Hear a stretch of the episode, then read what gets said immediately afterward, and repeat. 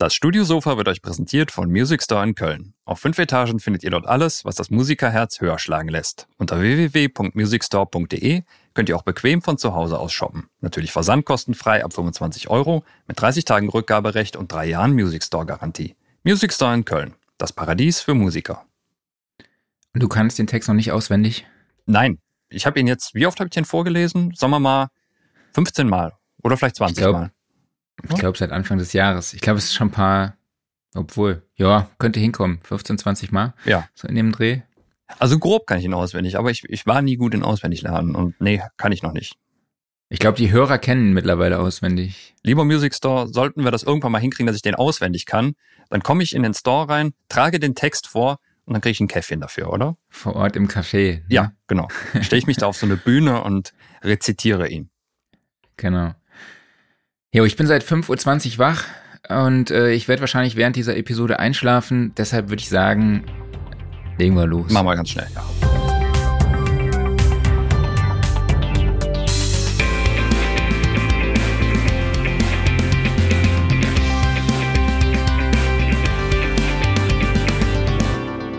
Studiosofa, der Sound and Recording Podcast, Ausgabe 121. Hi Klaus, schön, dass du auch in dieser Woche wieder dabei bist. Hi mein liebster Marc, ich halte dich wach und ja, werde dich hoffentlich nicht einschlafen lassen. Ja, viele liebe Grüße auch an alle, die uns gerade zuhören oder zuschauen. Genau. Wir sprechen heute über das Thema Podcast-Produktion und verraten euch unsere Tipps und Tricks. Ähm, es gab die, wiederholt die Nachfrage in unserer WhatsApp-Gruppe dazu. Also wenn ihr auch in unserer WhatsApp-Gruppe teilnehmen wollt, den Link dazu findet ihr auch in den Show Notes. Äh, genau, Klaus und ich, wir produzieren ja diverse Podcasts, unter anderem für SAZ Sport, für W&V, also Werben und Verkaufen, für die Internet World Business. Und Klaus produziert auch noch so einen Podcast, der da heißt äh, Studiosofa. Ja, richtig. Das ist das Ding hier. Genau. Und äh, wir haben uns einfach überlegt, wir dokumentieren einfach mal unseren Workflow, angefangen von Recording äh, oder beziehungsweise eigentlich nur einen Step zurück, dem Briefing der Hosts, der mhm. Moderatoren und dann halt auch eben ja unseren Mixing und Mastering beziehungsweise Finalisierungsprozess nenne ich es jetzt einfach mal. Aber im Vorfeld möchten wir uns noch, euch nochmal auf die Studioszene hinweisen, die am 30. und 31. August im Rosengarten in Mannheim stattfindet. Ähm, mit dabei sind Ralf Christian Meyer, Moses Schneider, Bissimo, Philipp Schwer, Wolfgang Stach, Henning Verlage und Christoph Assmann. Und mein Highlight ist immer noch Clan Fricker, mhm. der YouTuber von Spectre Sound Studio. Einfach ein total verrückter Metalhead, nenne ich es jetzt einfach mal. Gar nicht despektierlich, sondern eigentlich positiv. Und ähm, Kai Tressett. Er hat einen Song aus den 90ern mitgebracht, den er geremixed hat. Sehr cool. Er zeigt euch dann, ähm, ja, welche Sounds er aus den 90er vielleicht auch als Original mitgesampelt hat und verwendet hat oder welche Sounds er äh, auch neu interpretiert hat mit, ja, entweder Synth, Outboard oder Software. Bin ich schon echt äh, sehr gespannt, freue ich mich drauf. Und wir verlosen aber halt auch jetzt in dieser Podcast-Episode fünf Tagestickets im Wert von je 39 Euro sowie ein Tagesticket mit Masterclass-Zugang im Wert von 89 Euro. Und äh, wenn ihr gewinnen wollt, schreibt einfach in die Kommentare auf YouTube, Instagram oder auch Facebook unter dieses Video oder eben den entsprechenden Posts zu, die, zu dieser Episode.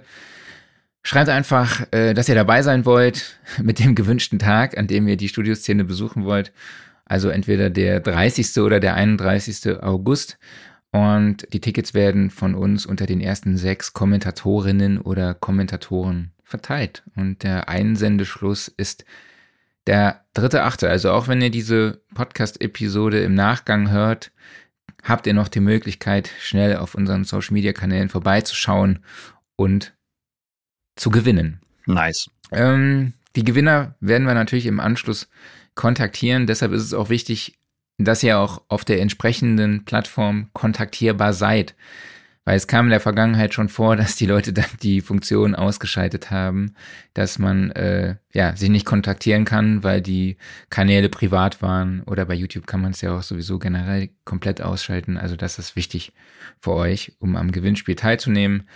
Und weitere Infos zur Studioszene findet ihr natürlich unter www.studioszene.de. Genau. Und nachdem du jetzt so oft kontaktierbar gesagt hast, muss ich sagen, finde ich sehr, sehr traurig, dass wir das im Nachhinein verlosen, weil dann kann ich nicht mein Kontaktinstrument verwenden, was wir bisher benutzt haben, um Gewinner auszulösen, die live dabei waren. So. Was eine Überleitung. Ach stimmt, du hattest da sowas, sowas randommäßiges programmiert, ne? Ja, genau. wir benutzen Kontakt, den Sampler, um ein Gewinnspiel zu machen. Warum nicht? Genau. Ja, aber ich würde sagen, legen wir schon mal direkt mit dem Thema los. Ne? Erzähl doch mal was über die, erzähl doch mal was über die Formate, die du produzierst. Also du machst ja ähm, W&V oder auch Internet World Business. Genau. Das sind verschiedenste Formate. Also fangen wir mal an, zum Beispiel mit dem SAZ Sport Podcast. Da geht es dann in der Regel darum, dass ein Gast, der oft eine leitende Position bei einem Sportunternehmen hat, interviewt wird und es geht halt immer um Businessbereiche, also Entwicklung eines neuen Produktes, Verkaufsstrategien und so weiter und so fort. Also es ist in, in der Regel ist es ein, ein, ein Business-Podcast, aber sportthematisch. Mhm.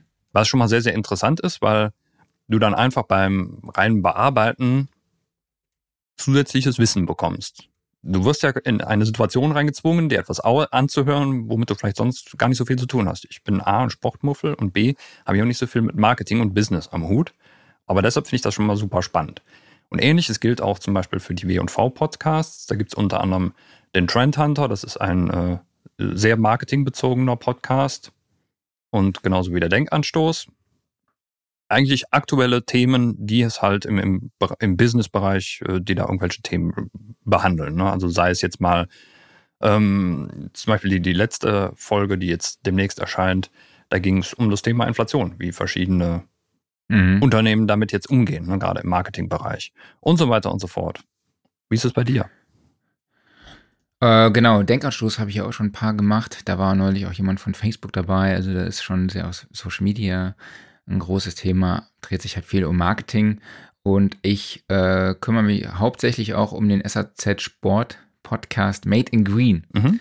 Heißt das Format. Äh, da geht es halt um Nachhaltigkeit. Da war beispielsweise auch schon Jack Wolfskin zu Gast. Also nicht der Jack Wolfskin, sondern ein Mitarbeiter von mhm. Jack Wolfskin, äh, der dann halt über die Produktion erzählt hat und über die Nachhaltigkeit ihrer Produkte oder die, ich nenne es jetzt einfach mal, ökologische Produktion. Ne? Mhm. Geht es halt auch um, um verschiedene Stoffe, nutzen die vielleicht sogar PT oder ähm, ja, neulich war jemand von einem Wolleproduzent da, von dieser Merino-Wolle. Vielleicht mhm. Outdoor-Fans von euch kennen das vielleicht. Also ist auf jeden Fall auch sehr spannend.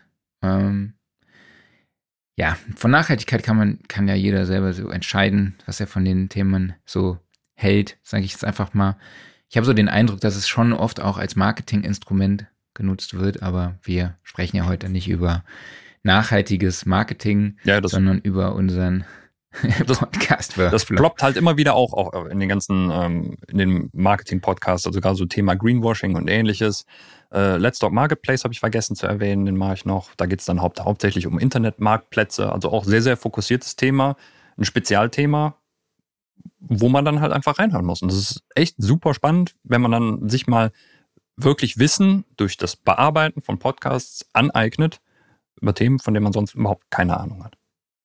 Ja, ist ein positiver Nebeneffekt. Genau, richtig. Ne? Mhm. Ist auch noch trotzdem interessant.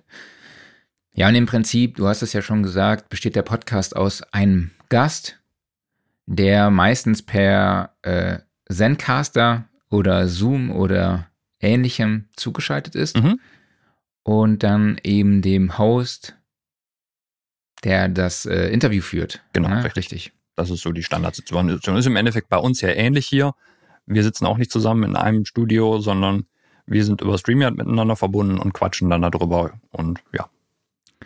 Genau, der Unterschied ist halt nur, dass wir unseren Podcast hier ähm, jeder lokal nochmal aufnimmt. Du genau. bei dir in Cubase, und ich bei mir auf meinem Live-Track L8 von mhm. Zoom. Und vielleicht ist das auch gerade mal ein ganz guter Übergang zum Thema Recording. Ja. Was nutzen die Hosts denn an Recording-Software? Ja, es ist ganz unterschiedlich. Also es ist wirklich von Situation zu Situation anders. Ich glaube, dass sich mittlerweile der, ähm, der Roadcaster einigermaßen auch etabliert hat als Hardware-Einheit, mhm. worin du aufnehmen kannst.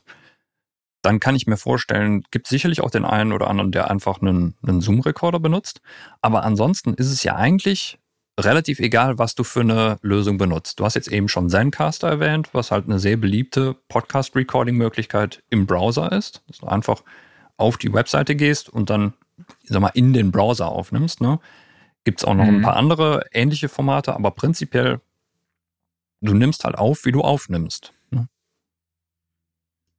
Ist ja auch nichts anderes, als wenn du jetzt Gesang aufnimmst oder sowas. Ne? Das ist halt nur im Endeffekt nachher vielleicht erleichtert ist es dir, wenn du, ähm, oder anders gesagt, es erleichtert dir natürlich ein Spezialtool, sowas wie Zencaster, wenn du Leute gleichzeitig zusammenbringen musst. Weil wir machen es mhm. dann halt so, wir haben das getrennt, wir nehmen jeder lokal auf und haben die Kommunikation dann einfach über StreamYard. Und bei Zencaster hast du gleichzeitig dann halt das Monitoring, dass man sich gegenseitig hört, also sozusagen das Telefonat und nimmst gleichzeitig darin auf. Genau, und am Ende kannst du dir die Audiodateien direkt runterladen genau. und musst auch nicht warten, bis der Gast äh, dir die Sachen schickt. Richtig. Sondern ähm, man muss ja auch bedenken, das sind ja auch alles keine Audiomenschen, mhm. die dort zu Gast sind und selbst die Hosts halt auch nicht. Die werden von uns so ein bisschen gebrieft, mhm. ne, dass sie auch auf um, wenig Umgebungsgeräusche achten, ähm, dass der Raum vielleicht möglichst wenig Reflexionen hat und eben ähm, Kopfhörer nutzen, ne? ist auch, glaube ich, ein ganz gutes Thema. Ja, auf jeden Fall. Also gerade der, der Recording-Raum, man hofft natürlich immer, dass du eine Studioumgebung hast, sprich, du hast einen perfekt akustisch optimierten Raum, da steht ein vernünftiges Mikro drin, da hat sich jemand drum gekümmert, das alles eingepegelt und so weiter und so fort. Ne? Und dann geht derjenige da rein, nimmt seinen Podcast auf, geht wieder raus, alles schön. Aber das ist in den allerwenigsten Situationen der Fall. Also gerade jetzt muss man natürlich sagen, in, in der Corona-Zeit sind viele Podcasts gestartet und halt einfach auch Podcasts von zu Hause aus. Und das ist ja total super, sowas. Ne? Kann man ja easy machen. Die Frage ist halt dann nur tatsächlich nach dem Raum, in dem man das aufnimmt. Und da kann man schon mal grundsätzlich sagen, je weicher der Raum, umso besser. Das ist immer so eine, so eine Daumenregel. ne? Also Bad ist eine ganz schlechte Idee, so ein, sagen wir mal, so ein Schlafzimmer, wo ganz, ganz viel Weiches drin ist. So viele Kissen und sowas. Ne? Also natürlich gesagt, also wenig äh, hart reflektierende Oberflächen. Genau, also da kommt auch schon mal so äh, ein Signal an von einem äh, billigen Headset, würde mhm. ich jetzt fast mal sagen. Ne? Und manche sitzen auch tatsächlich äh, so gefühlt in einem Großraumbüro. Äh, ja, wo es dann natürlich auch äh, starke Umgebungsgeräusche gibt. Man hört ähm, Leute, die über den Flur gehen und, und, und. Also das ist schon dann auch eine Herausforderung. Aber von mir ist echt auch immer noch so ein Tipp, so den Leut, die Leute dann auch, auch zu briefen, ey, vermeidet irgendwie Eigengeräusche. Ne? Ich hatte neulich mal, da saß der Gast die ganze Zeit mit einem Stift, also mit so einem mhm. Kugelschreiber und hat da drauf geklickt. Ja. So, das ist natürlich dann mega nervig. Ja. Ja, oder nicht im Bad peddeln. So, das steht auch bei uns hier mhm. im, im Briefing. Bei mir steht da ähm, erst denken, dann reden. ist Hast, immer gut. Klappt nur nicht. Klappt nur nicht so. Weniger M. Auf Schmatzer achten. Mhm. Das, da gehen wir gleich wahrscheinlich noch drauf ein, mhm. weil es so oft, dass die Leute einen Satz beginnen mit Ja. Oder äh, ja, bei mir steht da halt auch noch sowas drauf wie weniger mega krass sagen oder weniger okay, genau, ja, mh, hm, okay, alles klar. Und ja, Bartpiddeln habe ich glaube ich schon gesagt. Ja, das sind so Sachen, ne, die wir dann schon auch denen mit an die Hand geben. Und den meisten haben wir auch so ein USB-Mikrofon empfohlen, ne? ein Rode NT USB oder auch so ein Biodynamic Fox. Oder wenn sich jemand wirklich mit Recording ganz gut auskennt und da auch seine Stimme schon vorher komprimieren möchte und ein paar Effekte drauflegen, dann ist natürlich das Apogee Hype Mic auch eine sehr gute Empfehlung. Ja. Ähm, das Problem sind da an der Stelle meistens die Gäste, die halt wirklich überhaupt nichts mit Recording zu tun haben. Sprich, das sind einfach irgendwelche Businessmenschen in Firmen, die dann über ihr Laptop oder von mir aus auch über ihr Handy aufnehmen. Und das ist oft halt tontechnisch ziemlich problematisch. Wenn du jetzt nicht gerade ein, ein richtig schickes MacBook oder sowas hast, was ein vernünftiges eingebautes Mikro hat, sondern halt, ich sag mal, Standard 500 Euro Laptop, das klingt halt leider nicht gut. Und ansonsten ist es auch genau das, was du vorher gesagt hast, die Leute briefen. Also, wenn es die Möglichkeit gibt, vielleicht in einem anderen Raum, wo es etwas ruhiger ist, aufzunehmen, bitte dahin gehen, wo weniger Reflexionen sind, wo eben kein Durchgangsverkehr ist mhm. oder ja, alles Mögliche. Ne? Telefon sollte ja, vielleicht auch nicht ja, klingeln, wenn möglich. Ja, man kann da auch nicht so erwarten, dass die Leute dann sich für dieses eine Mal ein teures USB-Mikrofon genau. kaufen. Genau. Ne? Ja. Ähm, deshalb muss man das irgendwie zu handeln wissen. Meine Empfehlung ist es allerdings wirklich ein USB-Mikrofon zu haben, was man halt rumschicken kann an die Gäste. Mhm.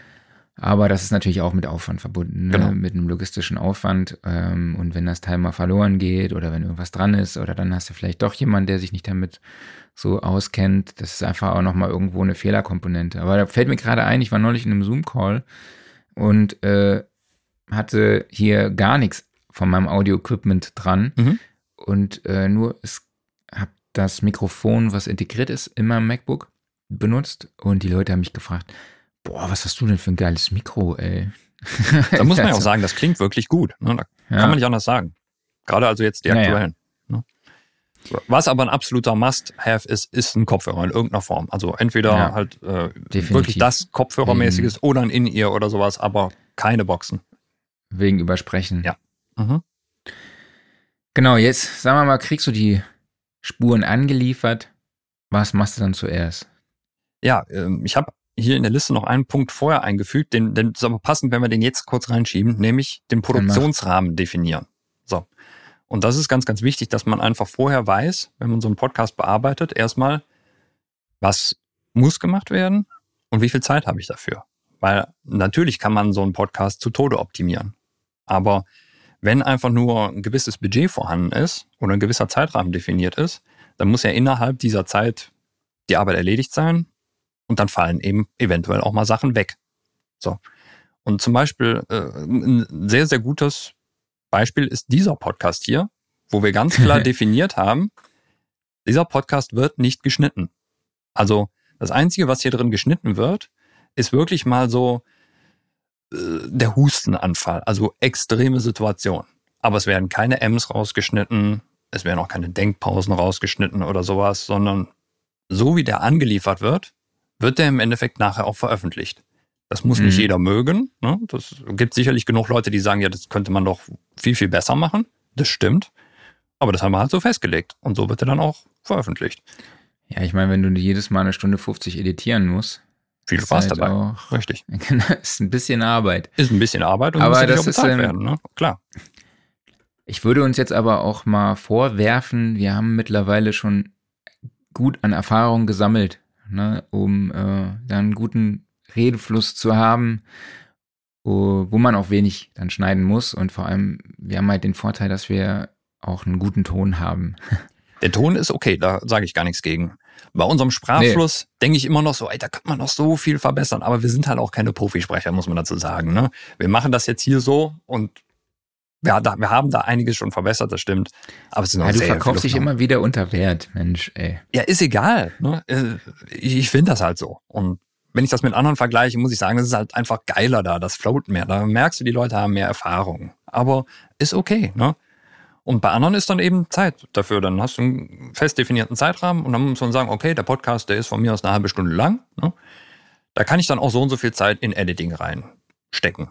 Also natürlich schon mal mindestens die Zeit des Podcasts plus X, was man da so für mhm. braucht. Ne? Ist natürlich immer ein bisschen unterschiedlich. Aber so, nachdem das definiert ist und man ungefähr weiß, wie viel Zeit man verwenden kann dafür, ist bei mir jetzt erstmal, ich sichte das Material, also ich gucke überhaupt erstmal, was ist da angeliefert worden, weil das ist ganz nach Podcast unterschiedlich. Also in der Regel sind das Mono-Files, die dann ankommen, 48 Kilohertz, irgendeine Bitrate, meistens 24. Das passt schon mal alles soweit. So. Dann kommen aber beispielsweise manchmal auch so Multi-Channel Wave-Files. Da sind dann in einem Wave-File auch mal acht Spuren drin, wovon man zwei braucht. Also da sind dann irgendwie, in, da gibt es noch eine Summenaufnahme, die ist da mit drin und dann ist irgendwie jede Aufnahmespur nochmal in verschiedensten Varianten, keine Ahnung was. Das heißt, dann sucht man sich aus dem Multichannel Wave-File die richtigen Spuren raus, kopiert die in ein eigenes File rein, macht gegebenenfalls sogar noch eine Sample Rate Konvertierung, wenn dann vielleicht der Gast in einem anderen Format aufgenommen hat, der liefert dann ein MP3 an oder sowas. Also alles irgendwie so auf einen gemeinsamen Nenner bringen. Wie ist das bei dir? Ja, bei mir ist das ähnlich. Ähm, wenn ich die Spuren angeliefert bekomme, sind hier ja quasi alle in der gleichen Sample Rate, alle gleiche Betrate. Also das heißt, ich muss da nichts irgendwie großartig konvertieren, weil bei den Podcasts, die ich mache, eigentlich ausschließlich äh, Zencaster verwendet wird mhm. und nicht äh, über den Roadcaster Pro. Ich denke, daher kommen diese Multi-Channel-Tracks, die mhm. du jetzt gerade angesprochen hast und dann halt auch nochmal die Summe. Und genau, dann kriege ich halt noch ein paar eingesprochene Werbe Texte. Hm? Und eben, genau, Intro-Musik ist natürlich dann noch dabei. Und dann geht's auch, dann lade ich die in meine Sessions. Ich arbeite da in Pro Tools, habe auch ein Template, Template angelegt, äh, wo dann auch teilweise schon Intro, Musik und so dann halt auch drin liegt. Ich habe dann auch noch so einen, einen, Ton, Signalton für die Werbung, aber da komme ich dann ähm, gleich auch noch dazu. Ja, und das ist so mein Vorgang. Und dann fange ich auch schon an mit dem Editieren, beziehungsweise was ich zuerst mache, ist dann halt äh, die Reverb. Moment, okay, da grätsche ich mal ganz kurz rein. Also bevor es jetzt wirklich losgeht mit dem Editieren, du hast gesagt, du ziehst die Sachen dann direkt in die Session rein und legst dann da los. Also ich mache noch einen Schritt vorher. Ich gehe die Dinger erstmal alle in RX durch und guck da grob drüber. Also in der Standalone-Version. Im Standalone RX, genau. Das heißt also, ja. jedes File einmal reinladen, und ich habe mir das so angewöhnt, das ist einfach, das muss man so nicht machen, aber ich, ich normalisiere mir die Files auf minus 4 dB und ich gucke auch, dass ich dann vorher, wenn da, also einfach nur mal reinladen, einen Blick auf die Waveform und wenn ich da sehe, da ist irgendwie so ein Peak, der haut da raus. Ein großer. So, dann gehe ich da mal kurz hin. In der Regel ist das ein Lacher oder sowas. Den ziehe ich mal kurz runter, dass der ungefähr zum Rest passt und dann normalisiere ich mir das Ding. Da geht es überhaupt nicht um jetzt irgendwie Lautheitsgenerierung oder sowas, sondern einfach nur, ich möchte, dass die einzelnen Files so Pi mal Daumen auf einem Level sind. Ne? Mhm. Das hat nichts mit Durchschnittslautstärke zu tun, sondern einfach nur, es gibt halt Aufnahmen, die sind deutlich leiser als andere. Sie sind dann irgendwie in so einem groben Rahmen. Und dann höre ich mal rein kurz, also reinspringen mal und nutze dann verschiedene Offline-Prozesse von RX, die es halt so als Plugin nicht gibt. Das ist einmal der Dialog D-Reverb, den ähm, den gibt's halt nur als, als Offline-Prozess, weil viele Aufnahmen, die muss man halt einfach de-reverben und dann rechnet der halt je nach Länge auch mal ein paar Minuten. Wirkt aber teilweise echt Wunder. Das wäre das eine, was ich offline mache. Und das andere ist, ähm, wenn es um Declipping geht. Weil bei manchen Leuten ist es halt einfach so, die haben ihr Mikro zu nah dran, ist übersteuert, fies, irgendwas ist da einfach im Eimer. Und das rechne ich einmal grob vorher raus. Das kann man zwar als Plugin machen, aber das will ich weghaben von vornherein, dass ich da ein sauberes mhm. Signal habe.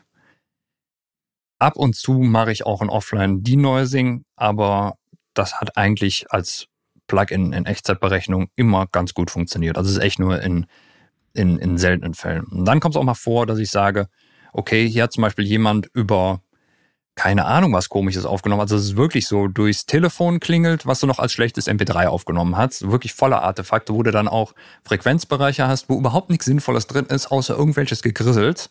Die werden dann einfach mhm. selektiert in der X. Also da du ja einen Spektraleditor hast, kannst du einfach Fre Frequenzbereiche selektieren und dann lösche ich die einfach. Also da, da muss ich dann auch nicht mehr mit dem Filter später ran, sondern wird einfach gelöscht, dann ist es nicht mehr da, weg damit. So, und dann habe ich alles schon mal gesäubert und pack's dann in meine Session rein. Ja, also wenn wir jetzt mal ans Editing dann rangehen, ich starte dann eigentlich mit dem Denoisen, mhm. aber ich nutze halt wirklich das Plugin okay. Mhm. in, äh, also das RX, also Isotope X Denoise mhm. nutze ich dann als Plugin in meinem Channel in der jeweiligen Spur. Normalerweise brauche ich das nur bei dem Gast, wenn dann irgendwie eine Klimalage im Hintergrund läuft oder mhm. irgendwie so ein Grundrauschen halt einfach da ist. Äh, bei dem Sprecher, den ich habe, denn da muss ich sagen, der kann das schon sehr gut. Der hat auch mal ein Sprachtraining, der hat seinen Raum so ein bisschen optimiert, der kennt sich auch so ein bisschen mit Recording aus, dadurch, dass er Logic halt auf dem Rechner hat und mhm. so. Also der macht das schon echt gut. Also der hat eine, eine Bombenqualität. Mm, und deshalb brauche ich das eigentlich meistens nur beim Gast, der dann halt irgendwie mit so einem, wahrscheinlich mit irgendeinem Billo-Mikrofon äh, beziehungsweise Billo-Headset da sitzt und sich aufzeichnet. Und dann ähm, kommt auch bei mir schon direkt der D-Reverb. Mhm. Ähm, den ich sehr oft einsetze, eigentlich mhm. so zu 99 Prozent, würde ich jetzt mal sagen. Ja, weil die Leute dann halt auch einfach in Räumen sitzen, die eben nicht ideal sind. Das ist jetzt auch einfach kein Ding. Ich habe mich allerdings dazu entschlossen, das Plugin in meinen Channel zu nehmen, weil ich dann noch so ein bisschen die Möglichkeit habe, im Nachgang mit dem EQ nachzujustieren. Mhm. Also wenn ich EQ'd habe, dann auch nochmal mit dem D-Reverb im D-Reverb nachjustieren kann. Also kann man ja auch quasi die Intensität des mhm. D-Reverbs in unterschiedlichen Frequenzbändern anpassen. Und ja, das heißt, äh, wenn ich zum Beispiel in den Höhen mehr D-Reverbe, mhm. dann kann es sein, dass mir ein bisschen was von der Sprachverständlichkeit flöten geht. Mhm. Und dann, wenn ich dann nachher den EQ hochziehe, dann an der Stelle da, oder es, genau umgekehrt, wenn ich dann den EQ an der Stelle auch wieder hochziehe, dann habe ich halt den Raum auch wieder drauf, so. Und dann kann man da so ein bisschen nachjustieren, so. Deshalb mache ich das eigentlich, ja. Und, ähm, was mache ich noch? Dann fange ich eigentlich an zu schneiden. Mhm. Dann äh, schneide ich, ich äh, schneide auch die Sprechpausen raus mhm. von den Sprechern, so dass da halt nie irgendwie eine eine, ja, wie soll ich sagen, ne, der eine Sprecher spricht und der andere hat noch irgendwie das Mikrofon offen. Das schneide mhm. ich alles wirklich von Hand raus. Ich nutze da auch keinen Strip Silence oder so, weil das ist mir alles irgendwie zu stressig. Ja. Ähm, weil ich sowieso von vorne bis hinten das Ding durcheditiere, dann kann ich da auch schnell mal Anfang und Ende von jeder Sprechzeit schneiden und mhm. auch schon Fades setzen. Ich nutze auch kein Gate, weil das finde ich so, ist so fummelig für mich einzustellen, weil, wie du sagst, da sieht man dann halt in der Wave-Datei mal eine kleine Stelle, dann ist es irgendwie ein Husten, ein Husten, dann ist es vielleicht irgendwie ähm, ein Gähner, mhm. keine Ahnung. Oder es ist halt eben ein Lachen. Ne? Mhm. Und das ist dann halt auch oft irgendwie schwierig, so für mich zu leveln. Und dann habe ich halt gesagt, ey, ich mach das einfach alles von Hand, dann bin ich fix im Meditieren und äh, dann habe ich auch alles sauber rausgeschnitten. Mhm. Bei Atmern kommt es halt tatsächlich drauf an, wie stark die Atmer sind. Also es fällt schon auf, dass jeder, bevor er einen Satz beginnt, erstmal schmatzt mhm. und dann ganz tief Luft holt. Mhm. Und je nachdem, wie intensiv dieser Atmer ist, schneide ich die schon raus. Ähm, kommt aber halt auch drauf an. Manchmal gehört es irgendwie so zum Redefluss und manchmal ist es auch an, einfach an Stellen, wo man es schlecht schneiden kann. Also genauso ist es halt auch bei den Amps. Ne, wenn irgendwie am Anfang eines Satzes so ein ellenlanges Am kommt, mhm. dann schneide ich das raus. Und wenn es irgendwo mittendrin ist und wo auch ein Schneiden hörbar wäre, dann lasse ich es auch einfach mal drin. Mhm. Ne? Also ein Am kommt überall mal vor. Ja. Gerade bei uns. Wie machst du das mit den Amps und den Atmern? Eigentlich sehr, sehr ähnlich. Also bei den Atmern finde ich es interessant. Es gibt Atmer, die total stören.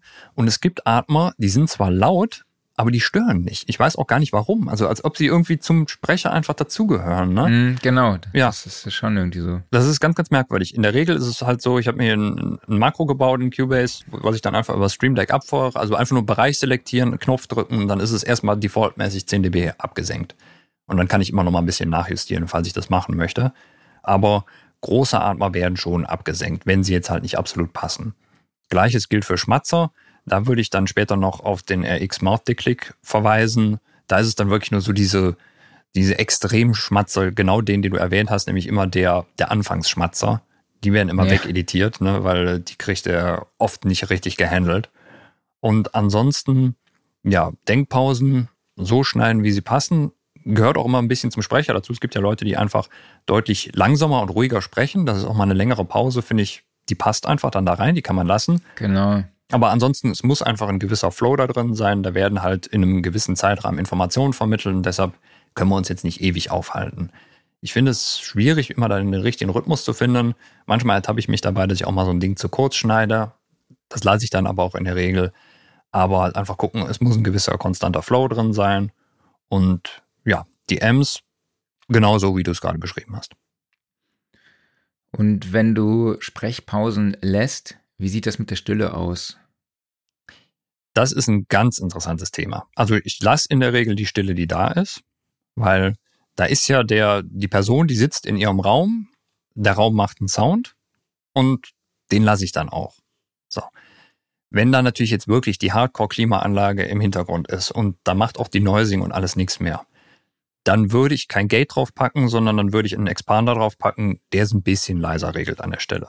Aber ich würde es hörbar lassen, einfach damit man weiß, okay, der, der ist noch da, den hört man noch, der überlegt halt gerade nur kurz an der Stelle.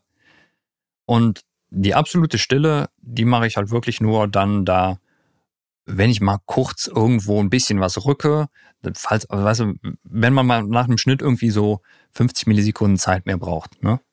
Dann ist mhm. es mir auch egal, dann, dann muss ich da jetzt nicht unbedingt noch ein Room Noise einfügen. Kommt für den kleinen Moment, kann man es einfach mal lassen. So, so okay. mache ich das. Ja, also da, ich achte da schon drauf, dass eben diese digitale Stille nicht ähm, entsteht, sondern dass die beiden Spuren sich dann schon äh, gegen Ende beziehungsweise ähm, mit dem Anfang des anderen eben überschneidet. Mhm. Äh, es gibt ja auch noch diesen Trick, der aber eigentlich mehr im Broadcast verwendet wird oder beziehungsweise bei TV, äh, nicht Broadcast, sondern TV-Produktionen, ne, sodass dann halt irgendwie eine Stille generell hinten dran gelegt wird. Das genau. ist dann 20 Minuten irgendeine Stille. Mhm, richtig. Genau. Ja, und es gibt ja mittlerweile auch einige Werkzeuge dafür. Ne? Also zum Beispiel in Ambience Match in RX habe ich mich aber, muss ich ehrlich zugeben, noch bisher zu wenig mit beschäftigt, um das seriös einzusetzen. Würde ich aber eigentlich ganz gerne mal machen, weil ich das eigentlich ein sehr, sehr spannendes Thema finde. Also gerade wenn du halt diesen harten Kontrast hast zwischen jemandem, der extrem viel Room Noise drin hat und jemandem, der halt komplette Stille drin hat. Und mhm. das irgendwie so ein bisschen aneinander anzugleichen. Ne? Schauen wir uns mal deine Session an. Wie jo. ist die denn aufgebaut vom Routing her? Ja, eigentlich total simpel. Also ich habe mir für jeden Podcast ein eigenes Template gemacht, weil klar, da ist dann für jeden eben eigene Musiken drin, gegebenenfalls ein eigener Werbetrenner oder halt eben auch schon eine vordefinierte Channel-Anzahl, weil ich weiß, da werden voraussichtlich so und so viele Personen drin sein. Aber ansonsten ist es völlig unspektakulär. Also es gibt dann halt die Spuren der Sprecher, es gibt noch eine Musikspur, und gegebenenfalls vielleicht noch irgendwie was für einen Effektsound oder sowas. Aber das geht dann auf die Summe raus und das war's auch schon. Also mehr mhm. ist da eigentlich gar nicht. Mixing findet dann halt ganz normal in den einzelnen Channels statt, wie halt Bearbeitung. Mhm. Fertig. Also simpelste Form einer Session kann man sagen. Und das ist bei dir ein bisschen aufwendiger, ne? Ja, bei mir ist es ein bisschen aufwendiger. Ich habe für jeden Speaker natürlich äh, eine Spur, aber die beiden gehen dann auf einen Speakerbus. Und dieser Speakerbus geht dann auf einen Mixbus, nenne ich mhm. ihn jetzt einfach mal. Um, dann habe ich äh, die Intro-Musik, die geht auch auf diesen Mixbus. Und dann habe ich auch noch die Werbetexte, die auf einen Mixbus gehen. Und dann habe ich mir noch so ein Pausenzeichen überlegt. Da nutze ich jetzt den äh, Waves Factory Transport Stop and Play Button. Mhm. Das heißt, äh, immer bevor Werbung eingespielt wird, kommt dieses, drückt eine Kass ein Kassettenrekorder quasi einmal Stopp. Mhm. Und wenn der Podcast wieder weitergeht, drückt er Play. Alles also klar. dieses einfach Geräusch, Gute so ein Idee. Klacken. Mhm. So, das fand ich irgendwie ganz witzig. Mhm. Genau, und dieser Mixbus geht dann halt einfach auf meinen Masterbus. Ja, also, weil so habe ich halt die Sprecher, also wenn die Musik mal zu laut ist oder so, oder die Sprecher beide zu leise sind, aber im Pegel aufeinander abgestimmt sind, dann kann ich eben einfach den Speakerbus hochregeln. Mhm.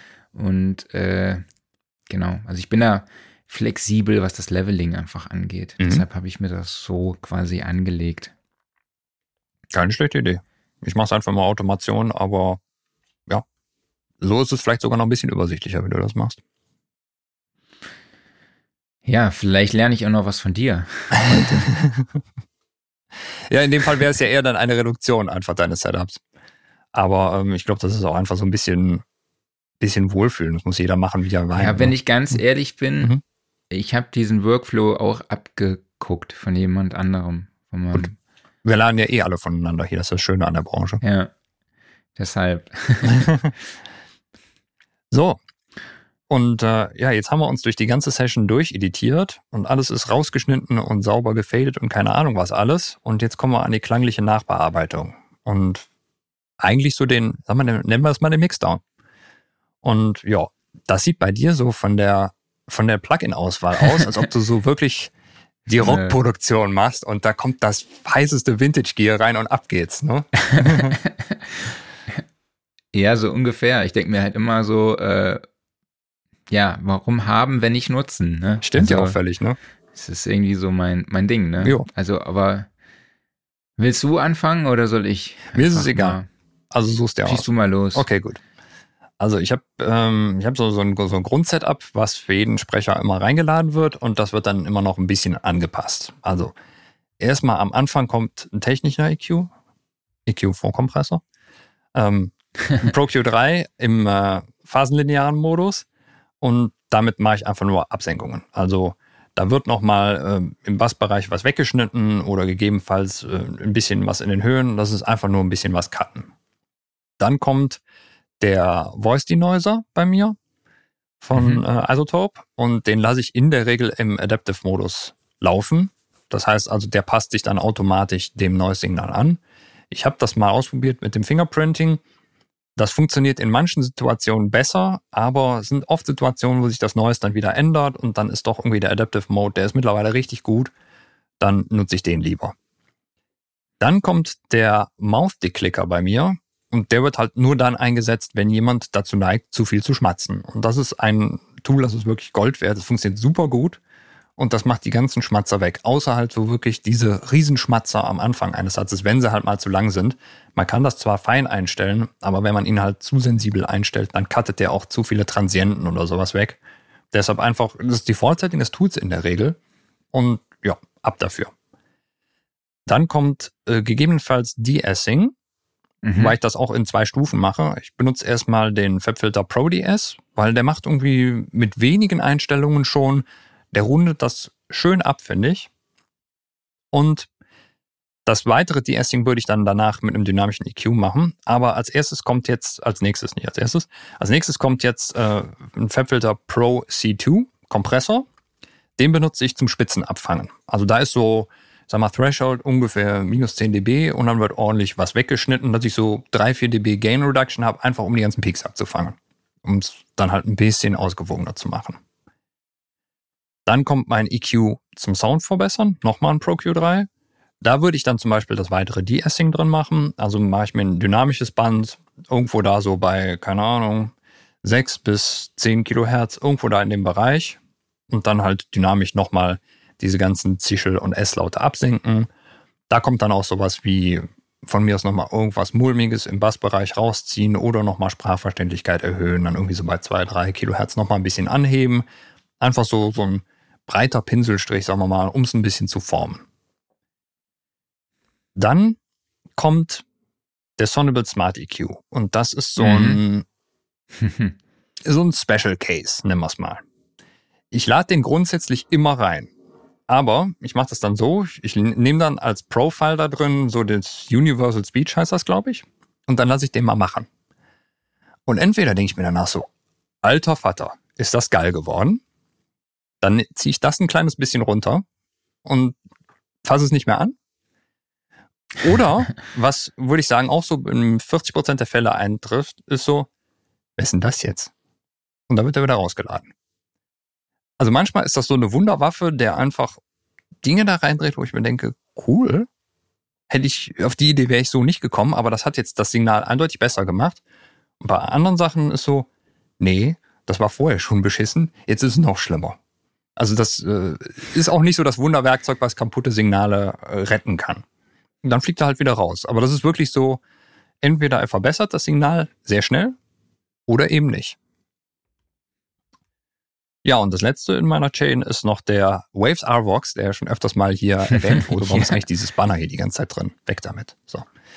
Ähm, Waves RVox hinten drin, das ist mein Leveling-Kompressor. Also der macht dann am Ende das Ganze nochmal laut und je nachdem, wie stark die Spur, also wie viel Volume die schon bietet, komprimiere ich damit einfach nur. Sprich, das ist ja nur ein Regler, den ziehst du runter. Und ja, danach ist es dann entsprechend auf einem gewissen Pegel Und das war's soweit.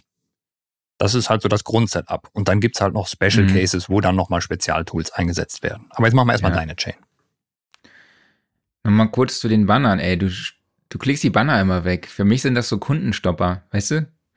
Wie diese Ah. Klappteile, die vor einem Laden stehen und dann, hey, hier, jetzt rein. Komm, wir haben diesen, das und das Angebot. Und ich dachte jetzt so, hey, blende das mal ein, weil jetzt geht's ja gerade wirklich um äh, ein interessantes Thema. Und So. ich blende das mal einfach kurz ein, sodass die Leute auch wirklich mal stehen bleiben und sich das, unser, un, unser Gelaber anhören. Alles klar. Äh, ist, ist ein Punkt, ist ein aber du Punkt. kannst es jetzt wieder, kannst ja wieder ausklappen. Das ist- klapp, ist- klapp den Ich, ich, Kundenstopper wieder ein, ich- stelle ihn hinters, hinter die Theke. ja, ja, genau, richtig. Weil äh, ich war nur verwirrt, weil normalerweise sind die Banner meine Aufgabe und das ist auch völlig okay, wenn du das mal übernimmst. Aber es gab so Phasen, da hast du mal irgendwie da rumgeklickt und auf einmal waren die Banner da. Und äh, ich dachte jetzt hier so, vielleicht bist du gerade halb eingeschlafen und äh, hast das Banner da so. aus Versehen eingeblendet.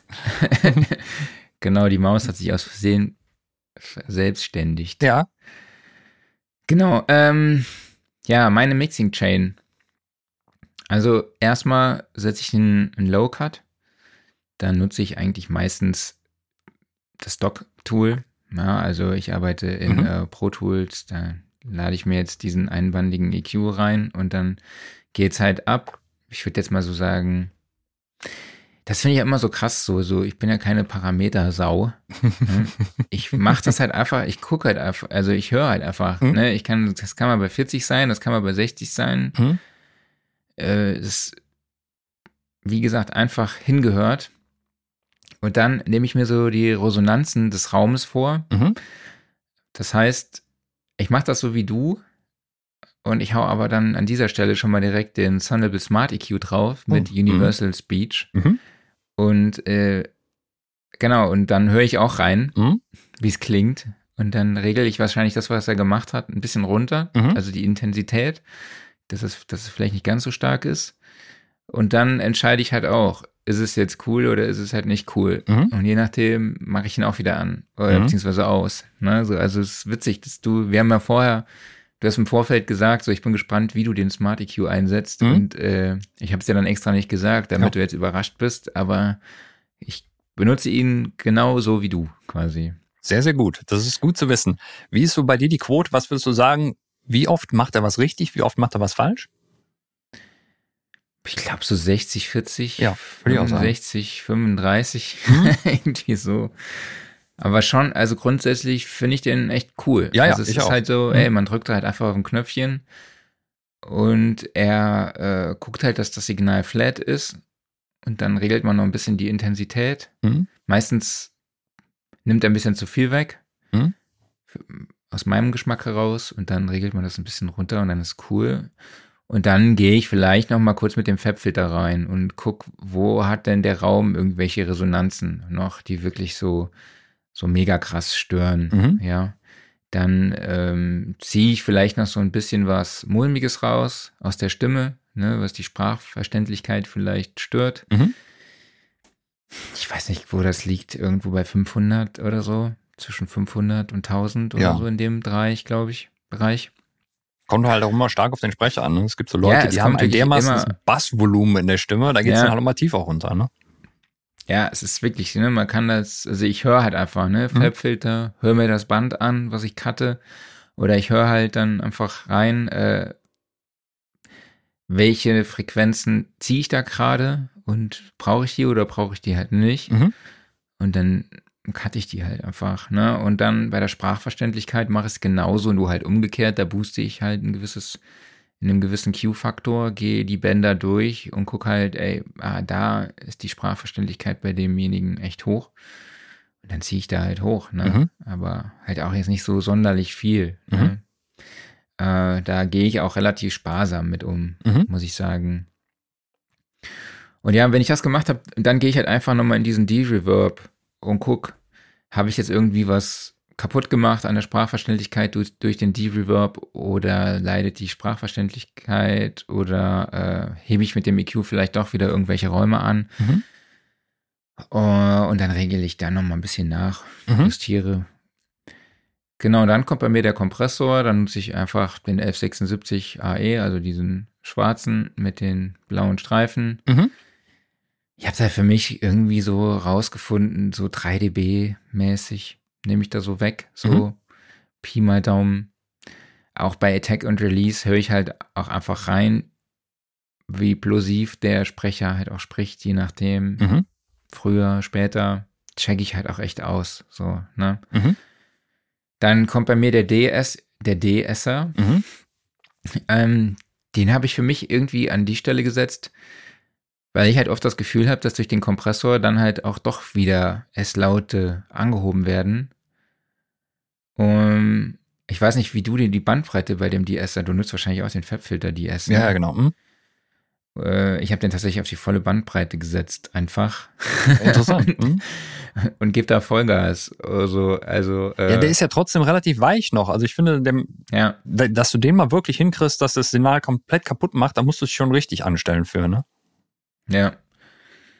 Genau, dann gucke ich da nochmal ein bisschen. Und manchmal gebe ich dann halt auch noch einen EQ zum Färben rein. Ne? Also es kann der SPL Vitalizer sein, was ja eigentlich jetzt auch nicht unbedingt ein EQ ist, der hat ja auch noch so eine Kompressorfunktion, glaube ich, und mhm. so. Also der, aber du hast da die Möglichkeit, irgendwie so die äh, Höhen anzuheben und mitten. Das macht er ganz gut. Oder ich nehme halt den EQP 1A auch mal, einfach so ein bisschen Farbe reinzubringen, mhm. ne?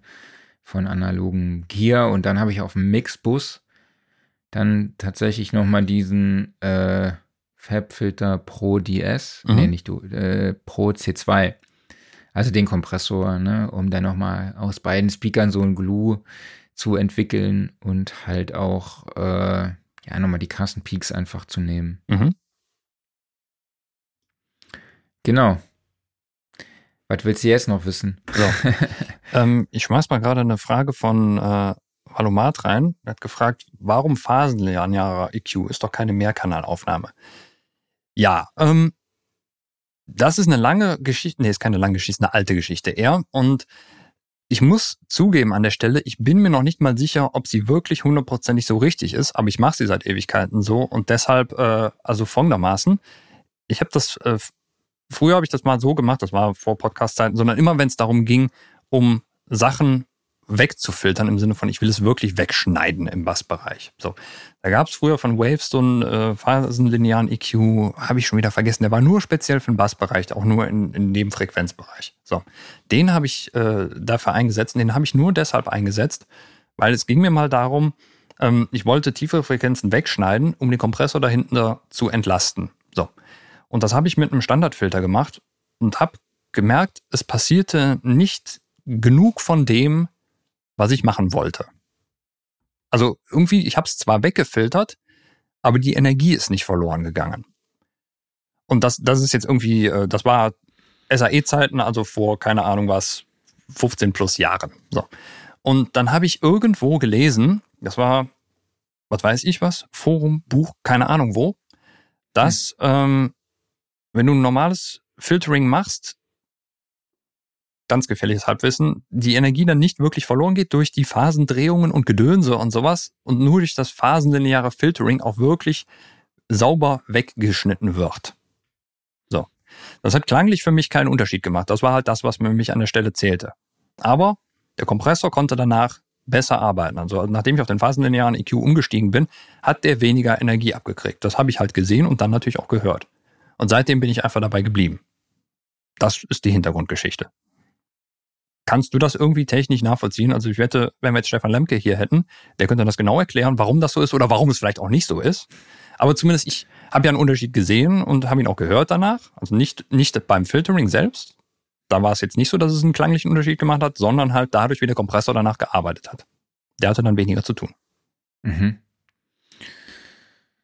Kann ich nicht beantworten, diese Frage. Mhm. Bin ich ganz ehrlich, habe ich keine, keine Ahnung von. Also ich oute mich jetzt hier.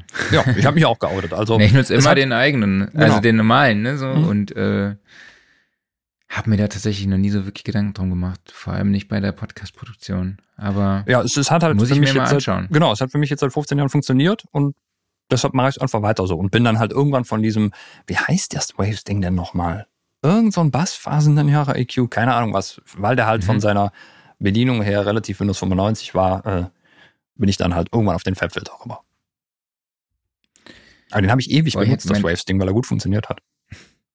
Windows 95, jetzt wo du sagst, gestern war mein Patenkind bei mir und hat dann Minecraft gespielt auf der Switch und ich dachte mir so, ey, krass, dass dieses Spiel so erfolgreich ist. Das sieht ja aus wie Windows 95, so gefühlt. Das hat einen ganz eigenen Style. Das ist richtig cool. Das ist echt mega krass einfach, dass das so gehypt ist, dieses Spiel. Naja, ähm, was haben wir noch auf der Uhr? Sollen wir noch unseren Masterbus besprechen? Genau, also du hast doch jetzt noch deine, deine Mixbusse überhaupt. Was geht denn da noch drauf ab? Hast du da auch noch irgendwelche Plugins drauf? Ja, das kommt drauf an. Wie gesagt, ähm, auf diesem Sprecherbus habe ich ja dann normalerweise noch den, den C2, genau, von Fabfilter. Mhm. Es kommt drauf an. Ich habe da schon mal noch irgendwie was drauf, aber das sind dann, ist dann auch jetzt nichts irgendwie Wildes. Ne? Also äh, meistens dann halt nur da, wo die Sprache ist. Ja. Mhm. Und weil die Intro-Musik, die habe ich ja sowieso auch produziert Mhm. und äh, die ist dann halt einfach schon, die hat schon alles, was sie braucht, Mhm. sage ich jetzt einfach mal.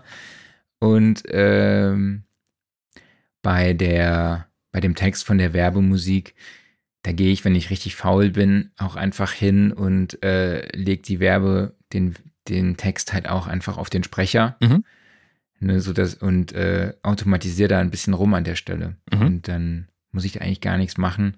Und bei der Geschichte mit dem Werbesignalton, das ist halt auch eine Spur, wo ich dann halt nur mit Automation arbeite. Also Lautstärke und natürlich dann halt auch die Automation, damit auch an den richtigen Stellen dann halt auch eben die richtigen Button-Sounds ertönen. Ja. Mhm. So, ne, so das ist halt das. Und dann mache ich da eigentlich quasi dort dann auch direkt das Leveling.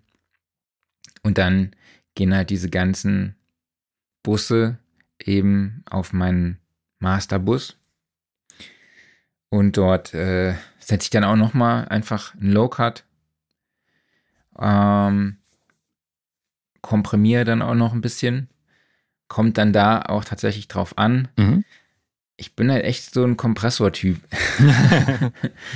weil ich halt einfach diesen krassen amerikanischen Broadcast-Sound so sehr mag. Mhm. Es kann auch sein, dass ich dann nochmal drei EQs habe, äh, drei Kompressoren auf meinem Master, also auch nochmal so ein, ein Tube-Tag, der vielleicht auch nochmal äh, ein bis zu einem dB wegnimmt. Äh, dann vielleicht auch noch ein Multiband-Kompressor, wo ich nochmal explizit dann die Höhen ein bisschen, um die Sprachverständlichkeit zu featuren, anhebe oder halt auch so ein bisschen dieser Radio-Bass, dieser Nahbesprechungsbass entweder in den Griff zu kriegen Mhm. nochmal oder halt auch eben so einfach präsent zu machen, Mhm. nenne ich es jetzt einfach mal. Und an den Schluss setze ich dann halt auch nochmal schön SPL Iron, Mhm. so weil der einfach auch geil färbt. Ähm, genau, als EQ setze ich dann auch oft nochmal so ein EQP 1A ein oder halt auch ein Massive Passive. Das sind so meine Go-To an der Stelle, wobei ich diesen Harrison 32C auch ziemlich geil finde, Mhm. aber auch viel für Gitarren oder halt diesen Mark EQ4. Mhm. Ja, und dann äh, macht man noch ein bisschen Bandsättigung. Ne? So von UA gibt's da die Oxide oder kann man auch eine Studer nehmen, ist egal. Ne? Ja, und dann kommt bei mir auch schon der Limiter. Schon. Ich habe mir das jetzt gerade nochmal so visualisiert. Jetzt stell dir vor, diese ganzen Plugins, die du gerade benutzt, das ist Hardware, ne? Du hast am Anfang so, sagen wir mal, ein kleines Laptop-Mikro und von mir aus nennen wir es mal ein, ein okayes USB-Mikro. Ne? Und dann siehst du so zwei Kabel, die da so lang gehen. Und dann gehen die in so eine richtig fette Konsole rein. Und daneben ein Outboard-Rack. Ne? Weißt du, wenn du das verkaufen würdest, könntest du ein Haus davon kaufen. Ne? Und da kommt am Ende der Podcast raus. Das ist einfach ein total schönes Bild für mich. Ja, Hm. ich gebe, vielleicht können wir da gleich nochmal disku Hm. drüber diskutieren. Ich will nicht sagen, dass das Äh, falsch ist. Ich finde es nur geil, das Bild. Nee, nee, lass das mal, Hm. lass das mal nochmal gleich diskutieren. Ja. Ich äh, notiere mir das. Hm? Ähm, aber bei mir kommt dann auch schon direkt der Limiter und da nehme ich ganz einfach diesen Pro-Limiter von Pro Tools. Mhm. Aber ich glaube, der ist nur in der Ultimate-Version drin. Ich bin mir nicht hundertprozentig sicher. Aber ich muss auch sagen, ich liebe den so wirklich. Also, ich finde den cool. Der visualisiert mir alles, was ich brauche. Ich kann da alles einstellen. Also ich sehe ja immer die Loops. die äh, Loops von den letzten äh, 50 Millisekunden, keine mhm. Ahnung, oder halt auch die durchschnittliche Loops-Anzahl. Und ich gucke dann, dass ich da immer bei minus 14 dB irgendwo lande. Und dann äh, war es das auch für mich. Also ich spreng dann auch immer so in äh, Sprechsituationen von den einzelnen, also von den unterschiedlichen Sprechern, sodass ich dann auch einfach mal wild durchklicke mhm. und gucke, was macht denn der Limit, äh, ne? was zeigt er mir denn an? Und äh, im Metering, genau, und dann natürlich auch Musik, ne? Ja. Und so, dass alles irgendwo auf einem coolen Level ist, wobei ich sagen muss, irgendwie, ich weiß nicht, wie es bei dir ist, aber ob ist die wahrgenommene Lautheit anders als das, was ja. der Limiter anzeigt. Exakt, das so, ist bei mir bei, ganz genauso. Mhm. Vor allem bei Musik mhm. finde ich irgendwie krass. So, ich weiß jetzt gar nicht mehr, wie rum es ist. Ob, ob ich Sprache lauter wahrnehme als die Musik und der, bei was das Metering höher ausschlägt, ich weiß es gerade gar nicht. weiß, wie ist es bei dir? Weißt du es? Ähm, ich, bei Musik kann ich jetzt noch nicht mal genau sagen. Ähm, bei mir ist es ganz klar, also da, da merkst du, da kickt die Fletcher-Manson-Curve voll rein. Ne? Und äh, da siehst du genau, auf welches, äh, auf welche Frequenzen das Gehör empfindlich reagiert. Also wenn du dann zum Beispiel so diesen typischen Gast hast, der über irgendein quäkiges Handy aufgenommen hat, ne? Da kann die Luftanzahl mal deutlich geringer sein als beim Hauptsprecher. Die fetzen ist die Ohren weg, wenn der einfach laut ist. Ne? Und deshalb, da muss man dann ganz klar sagen, da ist die Luftanzahl mir völlig egal, sondern die müssen halt einfach genau. nur gleich laut ungefähr klingen. Ne? Und ansonsten, wenn ich den lauter mache, dann beißt sich das dermaßen, das geht nicht. Ne? Deshalb, es gibt natürlich so eine grobe Luftanzahl, die man dann am Ende erreichen möchte in normalen Situationen. Ähm, das sind dann halt diese minus 14. Ich habe da bei mir auf, auf der Master Chain habe ich überhaupt nichts mehr drauf, außer ein Pro L2. Der macht dann halt äh, ein bisschen True Peak Limiting und ja, nochmal irgendwie mhm. 2, 3 dB oder sowas. Aber halt nichts Besonderes, da ist keine große Magic im Spiel sondern äh, einfach nur checken, dass die Pegel so einigermaßen stimmen. Das mache ich dann im Mix. Und ja, es gibt aber halt dann diese Spezialsprecher, wo da funktioniert das halt mit der Zahl nicht, sondern da musst du einfach hören. Genau. Dann können wir ja zum Template kommen, ja, wobei wir ja eigentlich über das Template, oder hast du noch, achso, du nee, bist noch dran. Ich, ne? Genau, ich, ich, nee, ich, ich, also meine Chain war ja nur einfach ein Limiter drauf, aber ich würde gerne noch ja. kurz die Spezialsituation besprechen. Also, okay. das, das ist so eine Mischung aus Editing und Mixing. Sagen wir mal zum Beispiel die beliebten Plosivlaute. Ne? So, die mhm. kommen halt vor. Wie machst du die weg? Äh, eigentlich schneide ich die. Mhm. Also ich mache da einfach einen Clip draus und ziehe das ein bisschen runter. Mhm. Oder ich äh, schneide die weg, je nachdem. Also das ich muss ja sagen, so viele Probleme mit so plosiven Lauten habe ich eigentlich gar nicht. Okay. So. Ja, ich habe doch relativ oft welche. Also so richtig so mhm. P. Ja, also so richtig, ne? Das ballert schon ordentlich rein. Aber okay. geschnitten habe ich die noch nie. Also das muss ich mal ausprobieren. Also vielleicht auch mal ein interessanter Ansatz, aber ich, ich wüsste jetzt gerade gar nicht, weil du hast ja, dann ist es PLM also Clip Gain ne? oder so. Ja, ich mache es halt immer, ähm, ich probiere es zuerst mit dem Isotope äh, Deplosive. Den, genau. rech, den rechne ich als Offline-Prozess rein und also, stimmt, den habe ich auch manchmal noch drauf. Genau, ja, also kurz stimmt. Clip schneiden, äh, also äh, kurz einen Clip davon ausschneiden und den dann offline da reinrechnen, weil den willst du nicht auf der ganzen Spur haben, weil der macht permanent irgendwelches Zeug, wo überhaupt keine Plosivlaute sind. Also es ist ein ganz merkwürdiges Plugin. Und dann kommt es auf den Plosivlaut an. Ich weiß nicht, das habe ich vor ein paar Wochen habe ich das, diesen Workflow mal erzählt, dass ich da jetzt äh, was Zweites entwickelt habe. Aber der Deplosive, der macht manchmal genau das Richtige, dann ist das perfekt weg. Oder Du hast da so einen Plosivlaut, der dir wirklich komplett ins Gesicht springt und der denkt sich so, ne, da ist nichts, ich mache nichts. Habe ich keine Lust zu. Ne? Und du kannst den ja. auf Vollgas einstellen. Der, der tut einfach nichts. Ich weiß nicht, warum, was da für eine Charakteristik da sein muss, damit der sich mal bequemt, was zu tun. Er macht es einfach nicht. So. Da bin ich dann früher hingegangen und habe gesagt, okay, ich muss ja einfach irgendwas rausziehen. Entweder mache ich es auf die super simple Art und Weise und filter einfach die Stelle ist nicht immer sauber. Und dann habe ich mal äh, mich ein bisschen mit, damit beschäftigt und habe mir für den ähm, äh, FabFilter Pro MB, also den Multiband-Kompressor, geht um in einem anderen Multiband-Kompressor, habe ich mir so ein Setting zusammengebaut, dass er mir dann halt ähm, ja einfach dynamisch dann die besser an der Stelle absenkt.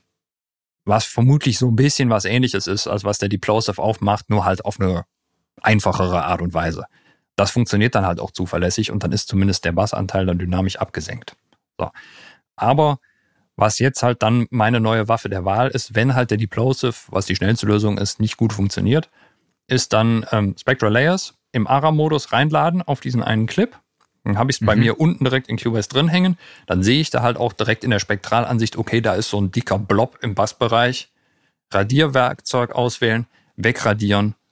Perfekt. Weg ist das Ding. Ne? Das ist total super. Aber das ist natürlich dann wieder manuelles Editieren und wenn da viele Plosivlaute drin sind, dann hält das auf. Ne? Und die Plosive auf die Spur draufladen traue ich mich einfach nicht, weil der mir zu viel in anderen, mitten im Wort auch einfach wegfiltert. Mhm. Eine Spezialsituation, die mir vielleicht noch einfällt, ist, sind ähm, Gates von den unterschiedlichen Konferenztools, mhm. nenne ich es jetzt einfach mal. Mhm. Entweder Zoom oder Zencaster. Da ist es halt echt wichtig, dass man den Hosts halt auch mitgibt, dass die richtig pegeln sollen. Halt auch die, die Gäste. Mhm. Weil die Gäste sind dann teilweise so leise eingepegelt, dass das Gate von Zencaster oder Zoom halt auch eingreift und dann hört man den Anfang nicht, wenn er beispielsweise leise in einen Satz einsteigt. Ach krass, so, das hatte ich noch nie. Das ist interessant. Nee? Mhm. Das hatte ich neulich mal. Das war echt mega nervig, weil ich dachte, hä, der Typ, wieso ist, sagt der da nichts? Mhm.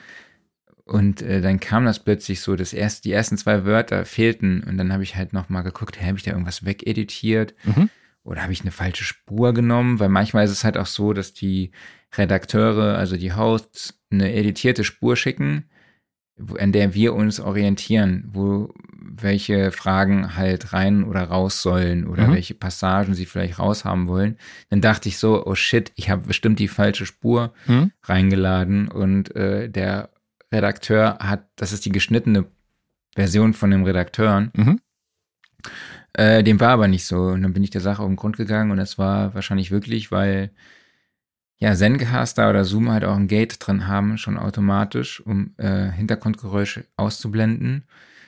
Aber wenn der Gast dann halt extrem leise eingepegelt ist, dann nimmt der halt auch schon Teile des Satzes weg. So, das ist echt ein bisschen bitter. Also das heißt, auch nochmal Kopfhörer auf und vor allem halt auch diese Gate-Geschichte vielleicht ganz ausschalten. Oder ich glaube, bei StreamYard ist das Echo-Unterdrückung. Mhm. Ne, ähm, dass man einfach guckt, wie verhalten sich solche Tools und äh, genau, das einfach nochmal checken vorab. Ja. Das ist so, weil ne, ein Wort, was nicht aufgenommen wurde, kann man schlecht wieder irgendwo hernehmen. Genau. So. Also allgemein so diese ganzen Verbesserungstools, so Echo Cancellation und sonst irgendwas, wenn es irgendwie möglich ist, die abzuschalten und danach das Signal nicht noch schlechter ist, weg damit. Mhm. Das ist die Pest, weil die teilweise ganz fiese Sachen mit dem Signal machen. Aber gut, dass du gerade den redaktionellen Vorschnitt erwähnt hast. Das habe ich nämlich völlig vergessen. Weil die meisten Podcasts werden von den Redakteuren schon vorgeschnitten, dass halt inhaltlich alles Relevante drin ist und man sich darum nicht mehr kümmern muss, weil woher soll man das wissen? Man hat das Interview ja nicht geführt. So, und dadurch kann es manchmal zu kleinen Problemen kommen, nämlich dass zum Beispiel ein Schnitt nicht ganz sauber gesetzt ist und der Anfang von einem Wort einfach flöten gegangen ist beim Schnitt eine ähnliche Situation, wie du es gerade erwähnt hast, nur bei dir war es dann halt durch das Gate kaputt. Und da ist es wichtig, dass man sich trotzdem immer noch die Originalfiles mitschicken lässt. Einfach, dass man dann halt nochmal reingehen kann und sagen kann, okay, ich hole mir den Anfang vom Wort da nochmal raus, setze es dran und dann ist das Wort wieder da. Und natürlich dann auch checken, wenn die Schnitte irgendwo gemacht wurden, dann passiert es einfach, dass Knackser auftreten. Und die müssen natürlich alle wegeditiert genau. werden. Machst du die von Hand weg oder äh, jagst du dann die Klicker drüber? Das ist äh, super geil, dass du das sagst, weil ich mache das komplett anders. Mhm. Ich, ich nehme das quasi nur als Visualisierung. Ach, du als, schneidest selber äh, nochmal. Orientierung. Mhm. Ich schneide das alles selber nochmal. Okay. Mhm. Ja. Weil ich nicht weiß, was die da gemacht haben. Mhm.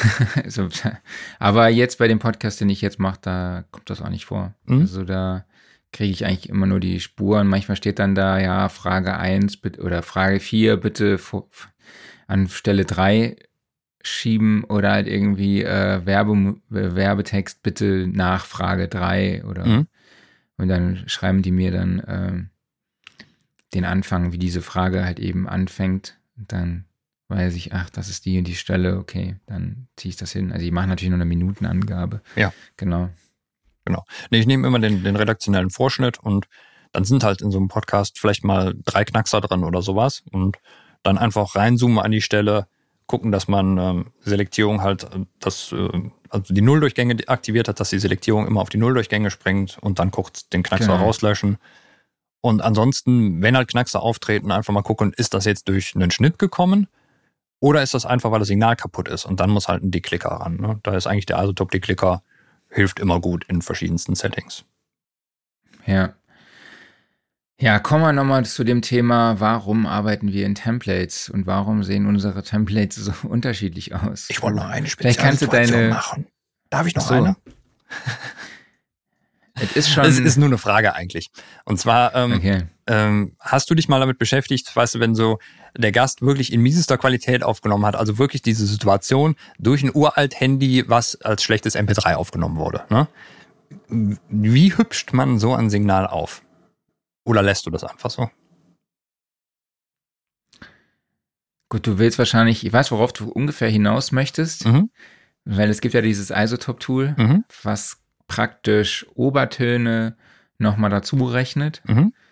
ähm, zu dem Track, also zu der Audiospur. Genau. Äh, ich mache da tatsächlich nichts dran. Ja. Also ich versuche dem gar nicht gegenzuwirken. Das ist vielleicht auch noch ein Thema, wo wir am Schluss nochmal drüber diskutieren können. Mhm. Ähm, ich finde, wenn es halt so aufgenommen wurde, dann ist es halt so aufgenommen. Ne? Und dann äh, gehe ich da jetzt nicht mehr hin und gucke ich, was kann ich mit EQ machen oder mit dem D-Reverb, die Noise und so. Aber äh, grundsätzlich lasse ich das dann halt einfach so. Dann klingt es halt nach Telefon, weil es wurde ja auch am Telefon dann aufgenommen. Ne? So dann, Das ist ein richtig guter Punkt, finde ich, weil ich war total gehypt auf dieses Tool, was jetzt in RX9 gekommen ist. Und ich muss sagen, es hat für mich einfach bisher nicht funktioniert. Ich weiß nicht, was ich falsch gemacht habe oder sowas, aber egal, womit ich das ausprobiert habe, das Ergebnis war immer fieser als vorher, weil da wurde irgendwas dazu synthetisiert, was aber ganz komisch klang und war für mich nicht zufriedenstellend. Deshalb, wenn solche Signale ankommen, ist es bei mir so, dass ich sie eher noch einfach radikal beschneide. Also Resonanzen rausziehen. Wenn da irgendwie so ein Gegrissels und Geflirre in den Höhen ist, weg damit einfach. Auch wenn vielleicht ein bisschen die Sprachverständlichkeit oder die Brillanz darunter leidet. Ich möchte dann wirklich eher, dass es plakativ nach einem Telefonanruf klingt, der aber irgendwie so in sich rund ist, ne?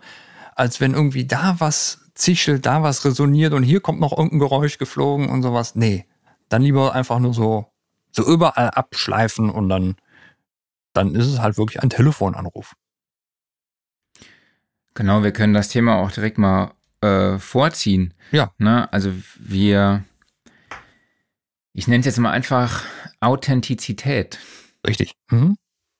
Ne? Also da, dazu gehört ja auch der Redefluss, ne? schneidig, sodass man quasi den Redefluss irgendwie stört. Mhm. Ja. Genau. Oder ähm, was habe ich mir hier noch notiert? Äh, Versprecher. Ja. Ne? Also Versprecher schneide ich nur dann, wenn der Redakteur nochmal neu ansetzt Mhm. und der Satz halt, den ich vervollständigen kann, nochmal dann am Ende hörbar ist. Genau. Also, ja. Mhm. Ne, nur dann. Äh, manchmal schreibt der Redakteur mir, hey, ich habe mich an der Stelle verhaspelt, kannst du da irgendwas machen? Ja. So. Mhm. Und dann kann ich, gehe ich da kurz rein und dann gucke ich, ja, kann ich mir da irgendwas zusammenbasteln oder Mhm. funktioniert es nicht? Ähm, und ja, das ist halt echt so ein bisschen auch Perfektionismus. Ne?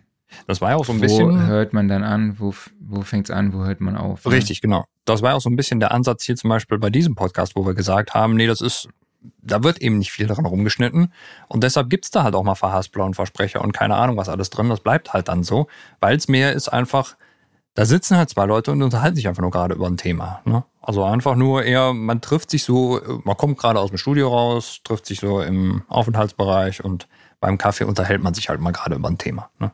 So in der Art. Genau. Ja, also was, was mir natürlich dann schon auffällt, ist die Werbespots, die dann halt vorproduziert sind und die Mhm. dann halt reinkommen, ne, die crashen dann natürlich schon. Ja. Weil die sind dann echt ja eine in einer guten Qualität aufgenommen. Ja, dann sitzt der Sprecher halt oder der Redakteur in seinem Studio, nutzt nochmal schön den Nahbesprechungseffekt äh, und fokussiert sich halt einfach auf seinen Werbetext, den er da vorliest. Mhm. Ja, das wirkt dann tatsächlich auch ein bisschen gestellt. Ich meine, wir lesen ja die Sachen hier live ein, deshalb klingt das bei uns oder zumindest bei mir vielleicht auch manchmal ein bisschen holprig und unprofessionell, aber wir machen die Sachen halt einfach auch spontan und äh, ja, ich glaube, das muss halt am Ende des Tages jeder selber entscheiden für sich. Ne? Wenn es halt mit dem Telefon aufgenommen wurde, wenn der Gast live reingeschaltet wurde, mhm. Dann vielleicht auch mal ein Verbindungsabbruch war und so und man vielleicht auch gar nicht mehr die Stelle findet oder eine Stelle findet zum Schneiden, wo mhm. der Telef das Telefonat abgebrochen ist, dann lässt man die Situation halt einfach drin. So, ey, oh shit, wir haben den gerade verloren, wir versuchen es nochmal und genau. dann mhm. schneidet man ihn dann wieder rein, ne, an ja. gegebener Stelle. So, äh, und ja, und genauso sehe ich es halt auch bei Amps wegschneiden oder bei, bei Atman und so. Ne? Es ist, man kann an manchen Stellen auch einfach mal fünf Grade sein lassen, würde ich sagen. Richtig. Man muss natürlich sagen, wir haben einfach heutzutage ein sehr hohes Produktionsniveau, also gerade was Podcasts angeht. Das liegt auch daran, weil halt sehr, sehr viele Hobby-Podcasts aufgetaucht sind. Aber für Leute, die sich da wirklich begeistern für können, die da viel Zeit reinstecken, die halt vielleicht auch nicht sagen, okay, ich muss damit jetzt nach einer Stunde fertig sein, sondern ich kann mich auch einen Abend damit beschäftigen. Und am Ende ist das richtig geil, ne? Und das ist dann auch top geschnitten, das klingt alles super und teilweise halt deutlich besser als in Anführungszeichen professionelle Podcasts, ne? Deshalb ist aber auch wichtig, halt immer zu definieren, in welchem Rahmen ist es entstanden. Klar, wenn sich jemand da irgendwie Ewigkeiten mit beschäftigen kann, ohne irgendwie auf die Uhr zu achten oder aufs Geld, ja, dann kann es natürlich sein, dass er dann ein besseres Ergebnis erzielt. Mhm. Ja, ich meine, das ist ja auch eigentlich was, was man den Redakteuren, mit denen wir zusammenarbeiten und den Moderatoren halt auch echt zugute heißen ja. können. Mhm. Ne? Ich meine, die geben ihr Bestes mhm. bei der Aufnahme. Ja. Natürlich passieren da mal Sachen, wo wir dann sagen, hey, was ist denn da passiert? Und dann briefen sie, wie sie halt, ne? Die sind ja auch lernbereit, lernfähig und so. Äh, die sagen aber, ja, am Ende soll das halt jemand, also ich weiß nicht, ich nenne uns jetzt einfach mal Profis oder beziehungsweise Leute, die das schon das eine oder andere Mal gemacht haben. Äh, und die finalisieren das halt einfach. Ja. Ne? So, das finde ich schon, das finde ich schon auch, auch gut. Ne? Natürlich könnten die auch sagen, ja, wir machen das alles selber, aber mhm. wir wissen ja auch selber, wie viel Arbeit das ist, so einen Podcast redaktionell vorzubereiten, die Technik zu überwachen und dann auch am Ende das Ding nochmal zu schneiden. Äh, und wir machen das halt auch einfach schneller äh, als die, die sich dann in der Audacity da rumquälen oder so. Und äh, was vielleicht echt an der Stelle nochmal ein total wichtiger Punkt ist, ist, wie gut der Sprecher ist. Mhm. Ne, also mit dem Ralf Ker Kerkeling von äh, SAZ Sport, Made in Green, äh, ist das halt auch mega cool, ne? weil der halt ein sehr guter Sprecher ist. Der hat eine schöne, angenehme Stimme. Er redet sehr laut, er redet verständlich, also laut und deutlich, wenn ich es jetzt einfach mal. Er redet verständlich und das ist halt auch echt wirklich Gold wert in dem Fall. Ne? Da ist es eigentlich, bei mir ist die Herausforderung eigentlich immer nur der Gast. Mhm. So, ne? Da bin ich schon echt happy mit. Ja. Also ich muss auch mal ein, ein, großes Lob einfach an die Redakteure aussprechen, weil die halt ausnahmslos alle sich da super reinhängen, richtig lernbereit sind, permanent Dinge verbessern und sowas. Da gibt's immer einen super schönen Austausch, macht total viel Spaß, ne? Und du merkst halt auch einfach richtig, wie sich das verbessert und wo immer noch mal so Sachen dann einfach schöner werden. Also das ist alles top. Und sagen wir mal so, äh, wenn man natürlich dann jemanden erwischt, einfach der einfach von Natur aus ein guter Sprecher ist oder vielleicht auch entsprechende Ausbildung noch gemacht hat, keine Ahnung was. Das ist natürlich nochmal so ein i-Tüpfelchen obendrauf. Ist natürlich nicht jeder. Bei uns ist das jetzt auch nicht der Fall. Ne? Das ist dann einfach ein, ein richtig schöner Glücksfall nochmal. Genau, eigentlich sind wir richtig scheiße. Wir ja. können gar nicht sprechen. Wir ja. können eigentlich gar nichts. ich bin auch immer noch gespannt, wenn ich dann da im Music Store meinen Werbetext vortrage. Mal gucken, wie viele Torten mir ins Gesicht fliegen. Genau. Ja, aber viele liebe Grüße auch an die Kollegen. Hosts und Moderatoren, an genau. die Kollegen, genau. ja, dann würde ich ja sagen, abschließend nochmal kurz, hey, Diskussion, ja, warum nutzen wir Templates mhm. und warum nutze ich diese ganzen nostalgischen, legendären Plugin-Simulation. Und warum nutzt du Pro Tools und nicht Logic? Das ist doch eigentlich deine Homebase. Ja, ich muss gestehen, in Logic zu editieren ist einfach grausam. also da bin ich halt echt so mega schnell mit dem äh, Shuffle-Mode, ne, wenn man Sachen rausschneidet Mhm. in Pro Tools und alles rückt einfach direkt nach. Du musst nichts nochmal großartig rumschieben. Ach, das kann Logic gar nicht. Ich weiß nicht, ich habe mich gar nicht damit beschäftigt. Ich wollte gar nicht erst dieses Fass aufmachen. Ich dachte, hey, Okay. ich kann Mhm. in Pro Tools, bin ich mega schnell mit Mhm. Audio-Editing, mit den ganzen Shortcuts auch. Da Mhm. bin ich in Logic nicht so fit. Da bin ich froh, dass ich das Marquis-Tool entdeckt habe, mit dem ich vieles machen kann. Mhm. Äh, genau. Und ja, warum ich diese Chain so aufgebaut habe, hat halt auch viel äh, mit dem Kollegen zu tun, Mhm. der äh, mich da bei diesem Template unterstützt hat. Okay. Aber auf der anderen Seite denke ich mir halt auch so, ja, die Sachen klingen halt auch einfach irgendwie geil. So, Auf jeden Fall, warum klar. soll ich sie dann nicht nutzen? Mhm. Ne? Äh, ich habe einfach und was jetzt vielleicht auch gar nicht so rüberkam, also der Sonable Smart EQ ist auch einfach nur da drin geblieben, weil ich ihn halt zum Testen hatte. Ne, Ich habe einen Testbericht darüber geschrieben und dann habe ich ihn halt auch im Podcast getestet und deshalb ist er halt auch in dieser Chain geblieben. Ne, so, also das sind halt auch oft so Sachen, die ich dann halt auch bekomme, eben zum Testen, die ich dann dort ausprobiere und die dann halt auch eben vielleicht dort bleiben oder halt auch eben rausfliegen.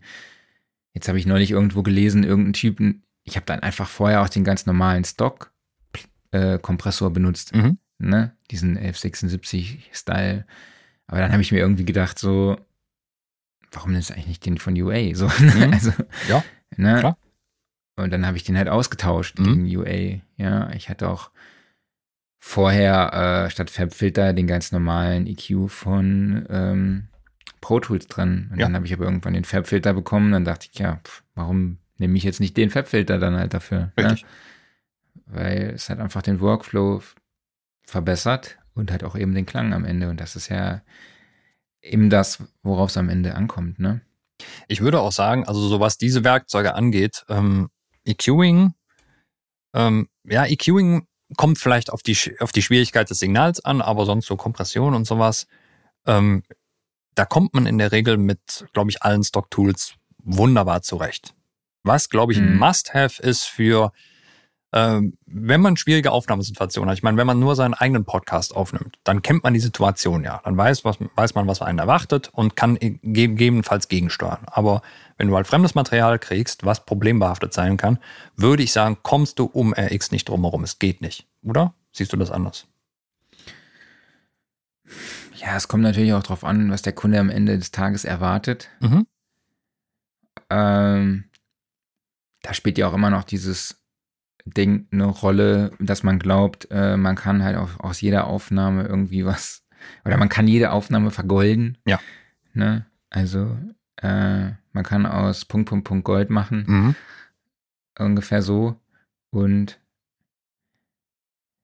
ja, es kommt halt wirklich immer drauf an mit RX, so finde ich pauschal, dass man sagt, ja, man kommt gar nicht drum rum, würde ich jetzt nicht sagen.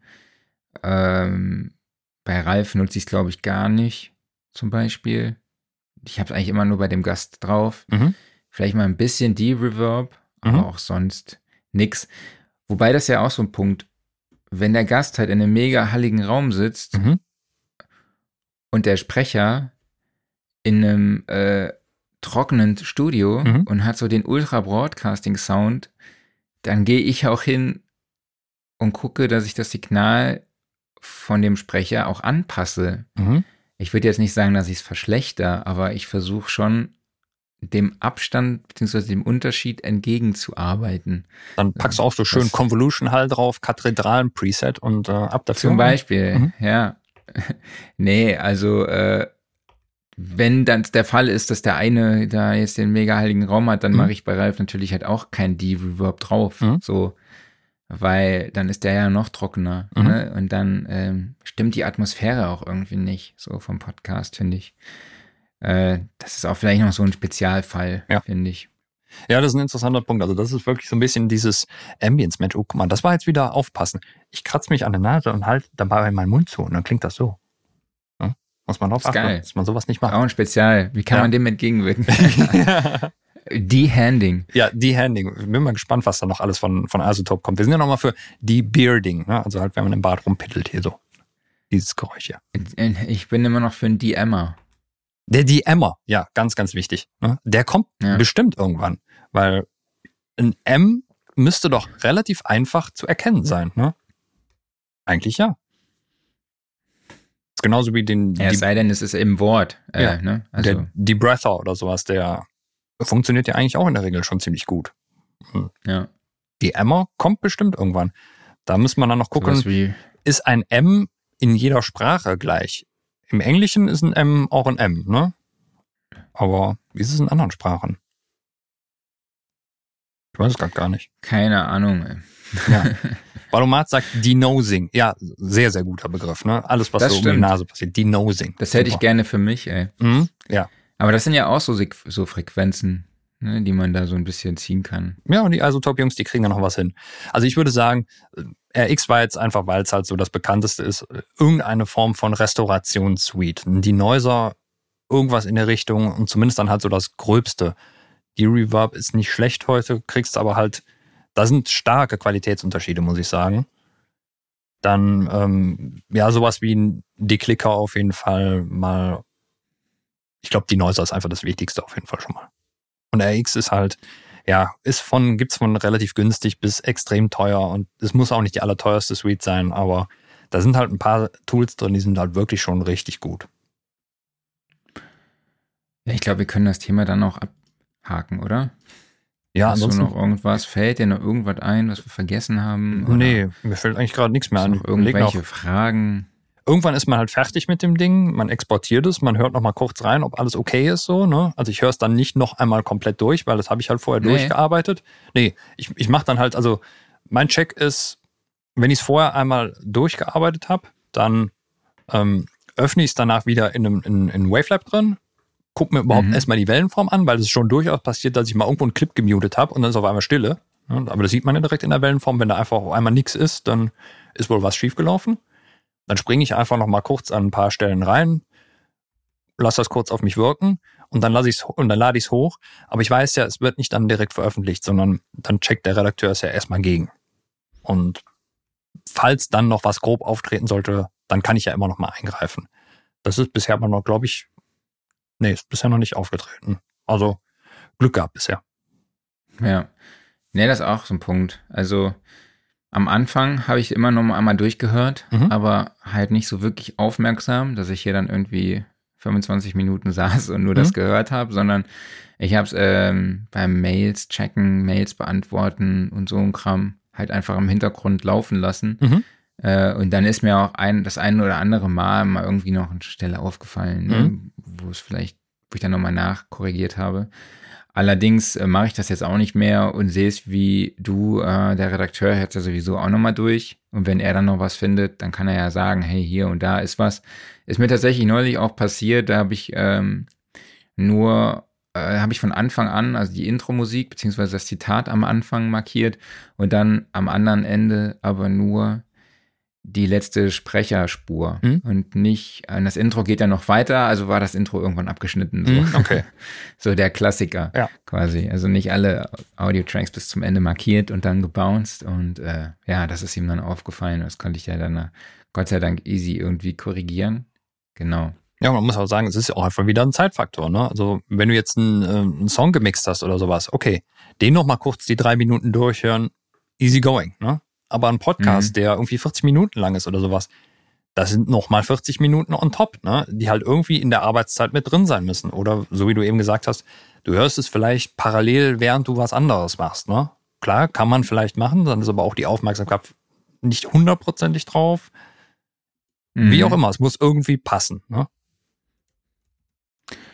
Genau. Hast du noch irgendwas, bevor ich jetzt wieder sage, so, jetzt machen wir weiter und dann kommst du nachher nochmal mit irgendwas und sagst, ah, ich habe da doch noch was. Boah, Äh, boah, boah. Ähm, fällt mir gerade noch was ein. Nee, ich glaube, ich glaube, ich bin glücklich. Sehr gut, das freut mich doch. Das zu hören, Ja. freut mich sehr. Ja, dann hatten wir unsere Kategorie Aufreger der Woche. Mhm. Also ich habe was dabei, Mhm. aber es ist eher sowas aus der Kategorie, kennt ihr das oder geht es nur mir so? Ähm, Batterien entsorgen. Mhm. Entsorgst du deine Batterien Ähm, ich schmeiße sie nicht in den Wald, also wenn du das damit sagen willst. Oder in den Müll. So. Also mein, in den Müll mein, auch nicht. Nein, auch nicht in den Müll. Also mein, mein Batterieentsorgungsvorgang, ich, erstmal, ich versuche Batterien so gut wie möglich zu vermeiden und nehme Akkus. Ähm, aber Mhm. klar, kommst nicht drum herum. So, und ähm, du kennst doch so dieses Plastikgeschirr, was du so für Grillpartys kaufen kannst, ne? So eingeschweißt in so einen Sack, da sind dann irgendwie 50 Plastikteller drin. Und da gibt's doch diese typischen, diese Schüsseln, wo gerne Chili drin gereicht wird. Weißt du, welche ich meine? Mhm. So. Ja, ich glaube. Da haben wir vor, keine Ahnung, 15 Jahren mal so ein Pack von gekauft für irgendwie Grillpartys draußen oder sonst was. Davon gibt's halt immer noch welche, weil wir spülen die und die gehen auch nicht kaputt in der Spülmaschine. Ne? Warum soll man die wegschmeißen, die Dinger? Kann man wunderbar halt nochmal spülen. So, und dann habe ich mir mal irgendwann eine von diesen Schüsseln gesichert, weil das Plastik davon ist recht robust und da landen halt immer die Batterien drin. Und irgendwann ist Mhm. halt diese Chili-Schüssel voll und dann werden die halt dann irgendwo beim, keine Ahnung, DM, Rossmann, you name it, entsorgt. Entweder mache ich das selber, das sieht zwar mit dieser Chili-Schüssel ein bisschen komisch aus, ne? Oder kann auch sein, äh, wenn ich weiß, äh, mein Papa war gerade zu Besuch und der fährt da noch irgendwie zufällig dann vorbei, dann drücke ich ihm die in die Hand oder sowas. Jedenfalls, wenn die Schüssel voll ist, wird sie dann eben beim entsprechenden Händler entsorgt. Okay. Ja, und bei mir ist es so, ich habe so eine Schublade des Grauens. Was ist da noch alles drin außer Batterie? Also ich weiß nicht, äh, ob ihr sowas auch habt. Mhm. Aber ich habe so eine Schublade hier. Da kommt einfach alles rein, was hier irgendwie rumliegt, wo ich nicht weiß, wo es hin soll. Mhm. Und so wirklich so alle zwei Jahre wird diese Schublade dann halt auch mal aussortiert. Mhm. Dort befinden sich dann diverse Sachen. Ich kann ja mal live, Ja, mach mal auf. ich öffne jetzt live die Schublade des Grauens. Oh, oh, es riecht schon. Boah, was ist Also das? hier ist, hier sind ein Schraubendreher, Ja, du musst ein bisschen in die Richtung hier äh, reden, sonst kickt dein Gate rein. ein Schraubendreher, Mhm. Ein Teppichmesser, Wen hast du umgebracht? ein Puck von den Calgary Flames, Mhm. mein Akkuladegerät, also wo ich die Akkus lade, äh, irgend so eine Jogginguhr, die ich noch nie verwendet habe. ich glaube, also mehrere äh, SSD-Festplatten. Warum liegen die in der, in der Schublade des Grauens? Habe ich Paketband schon erwähnt? Nee, hast du nicht. Aber SSDs in der Schublade des Grauens, was machst du falsch? Ja, keine Ahnung. Ich freue mich auch gerade. Ähm, ja, e- und eben diverse Batterien und eine Bluetooth-Box, die schon, die wahrscheinlich auch kaputt ist. Keine Ahnung. Das ist, Sehr das geil. ist im Moment so in meiner Schublade des Grauens. Und Mhm. irgendwann denke ich mir, äh, ja, ich müsste mal die Batterien entsorgen, die da drin rumfliegen. Man weiß auch nicht mehr, welche voll sind und nicht. Aber äh, Naja. da muss ich dann die Gegenfrage jetzt noch kurz stellen. Wo bewahrst du Kleingeld auf? Was machst du mit Kleingeld? Kleingeld, ähm, ich habe ein Sparschwein unten Mhm. stehen in Form eines VW Bullis. Cool. Da schmeiße ich Kleingeld rein, aber ich bin auch immer un ohne Kleingeld unterwegs. Mhm. Äh, und wenn ich mal Geld habe, dann, wie gesagt, wenn ich Kleingeld bekomme, dann schmeiße ich es einfach da rein, ja. Ja, super cool. Also äh, ein Sparschwein in Form eines Bullis, das ist ja schon mal super geil.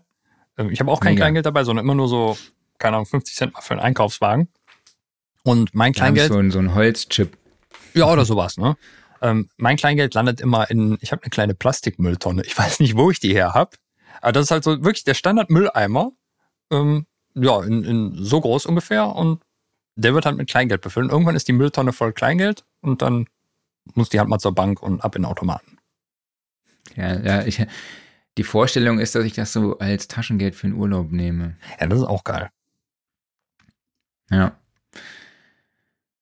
So. Du hast auch noch was sehr Spannendes. Ja, mein Aufreger der Woche ist, äh, wenn der Postbote in Urlaub ist. Wir haben hier einen super coolen Postboten, Grüße an den lieben Andreas raus. Ähm, der äh, weiß genau, wie hier die Leute ticken und der weiß auch, wenn hier mal ein Paket ankommt oder sowas, dann wird das entweder einem vertrauensvollen Nachbarn, der in der Regel da ist, in die Hand gedrückt oder eben, ich gebe dann bei DHL die Anweisung, bitte vor die Haustür stellen. So. Bei DHL steht dann auch groß, äh, man kann das dann nur abstellen lassen, wenn nicht einsehbar und so weiter und so fort. Verstehe ich alles. Haustür ist einsehbar. Also von daher, wenn der Postbote das nicht vor die Haustür stellt, macht er eigentlich alles richtig. Aber unser Postbote hat dann mal gefragt, so, hey, soll ich das wirklich da hinstellen? Habe ich ihm gesagt, ja, ist kein Problem. Wenn ich dir sage, äh, also wenn ich da die Markierung mache, stell's bitte vor die Haustür, dann heißt das, ich bin da. Ich bin nur wahrscheinlich in, dann, wenn du klingelst, gerade in einem Gespräch oder in einem Call drin, ich hole mir das fünf Minuten später, das Paket. Ist kein Problem, stell ab. So. Wenn der jetzt aber in Urlaub ist und die Vertretung weiß das nicht, dann ist das blöd. So. Und was dann halt schade ist, ist, wenn die Vertretung sich nicht die Mühe macht, mal ganz kurz beim Nachbarn zu klingeln und sagen, hey, kannst du annehmen? Und wir haben ja genug Nachbarn, die auf jeden Fall was annehmen können. Ja, dann ist halt einfach Ding Dong und so schnell kannst du gar nicht gucken, ist er wieder weg. Und jetzt liegt das Paket dann halt im Paketshop. Und das ist doof. Da musst du dahin düsen, ne? Ja, genau. Ich meine, äh, ja, das Problem haben genug andere wahrscheinlich, aber wenn es halt sonst so geil funktioniert, ne, dann ist das ein Downer. Das Geile ist, dass jeder mit dir mitfühlen kann, mhm. weil das auch so ein Ding ist, was jeder kennt. Mhm. Ne? Also unser Roland ist jetzt auch weg. also der hat, glaube ich, einen ganz anderen Bereich jetzt zugeordnet mhm. gekriegt, aber der hat mich schon immer mit Vornamen auch angesprochen so ja. und mhm. äh, was hast du denn schon wieder bestellt und so. Genau. Und, äh, also ein guter so ein Paketbote oder Postbote so super, ist Gold wert. Genau, und jetzt mhm. haben wir auch neue.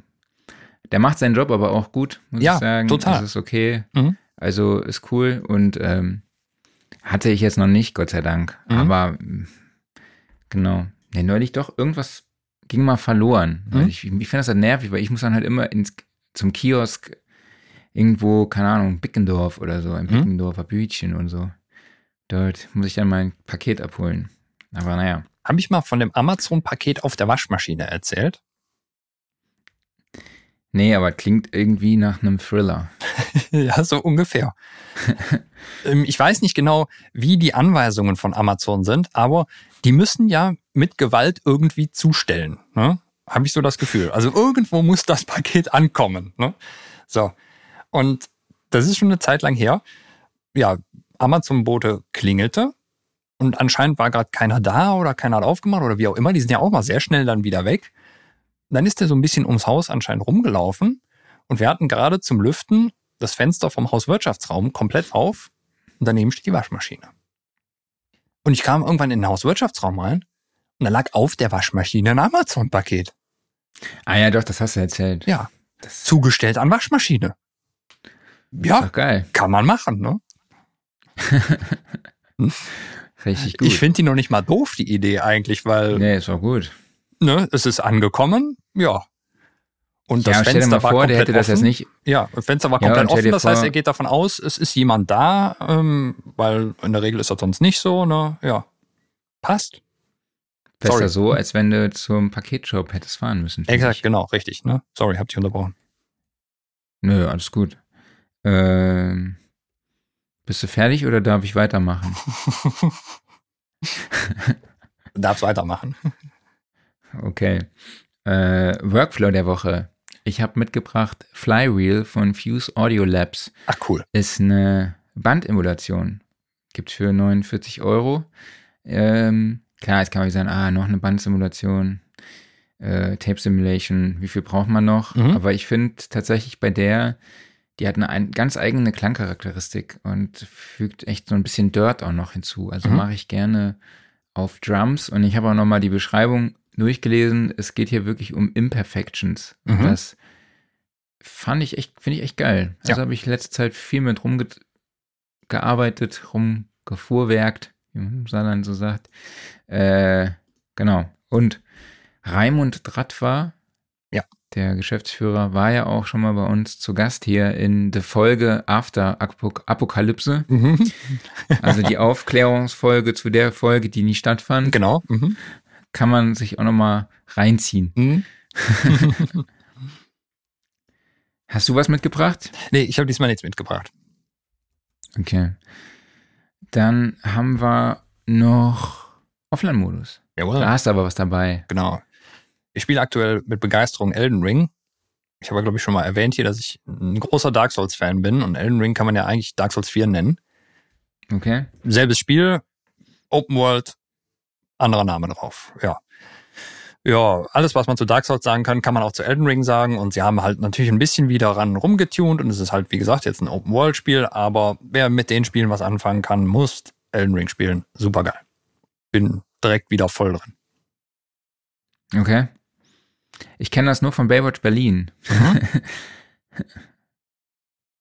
Und Weil, da wird, äh, äh, ja.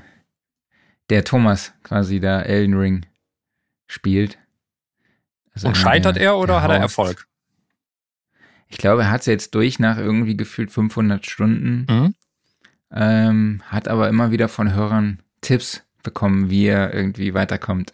also Ja. das Das ist auch eigentlich der Kniff, ne? Entweder du beißt dich da durch und du hast Geduld und irgendwie entwickelst du den Skill und dann machst du es, oder halt, es gibt halt genug Möglichkeiten, da dann auch mal die Gegner äh, ja, auszutricksen oder wie auch immer. Gehört halt dazu. ja. Macht doch den Reiz aus. Ja, und mein Offline-Modus ist diese Woche Better Call Saul. Mhm. Ähm, das Spin-off von Breaking Bad mit dem Anwalt, dem mysteriösen Anwalt, vielleicht Mhm. ein bisschen unseriösen Anwalt, äh, geht in die nächste Staffel, ist ja auch die letzte Staffel. Und für alle Better Call Saul-Fans, oder die wissen ja, dass das echt langwierig ist. Ne? So eine Folge ist echt langwierig. Irgendwie, aber irgendwie auch mit einem gewissen Charme. Ich Mhm. weiß nicht, ob du es gesehen hast, aber es ist schon irgendwie Nee, geil und irgendwie, manchmal denkt man so, ah, irgendwie ist es gerade so ein bisschen zäh, Mhm. aber irgendwie gehört das auch zu diesem Vibe dieser Serie mit dazu und von ihm und so. Also es ist irgendwie geil verpackt.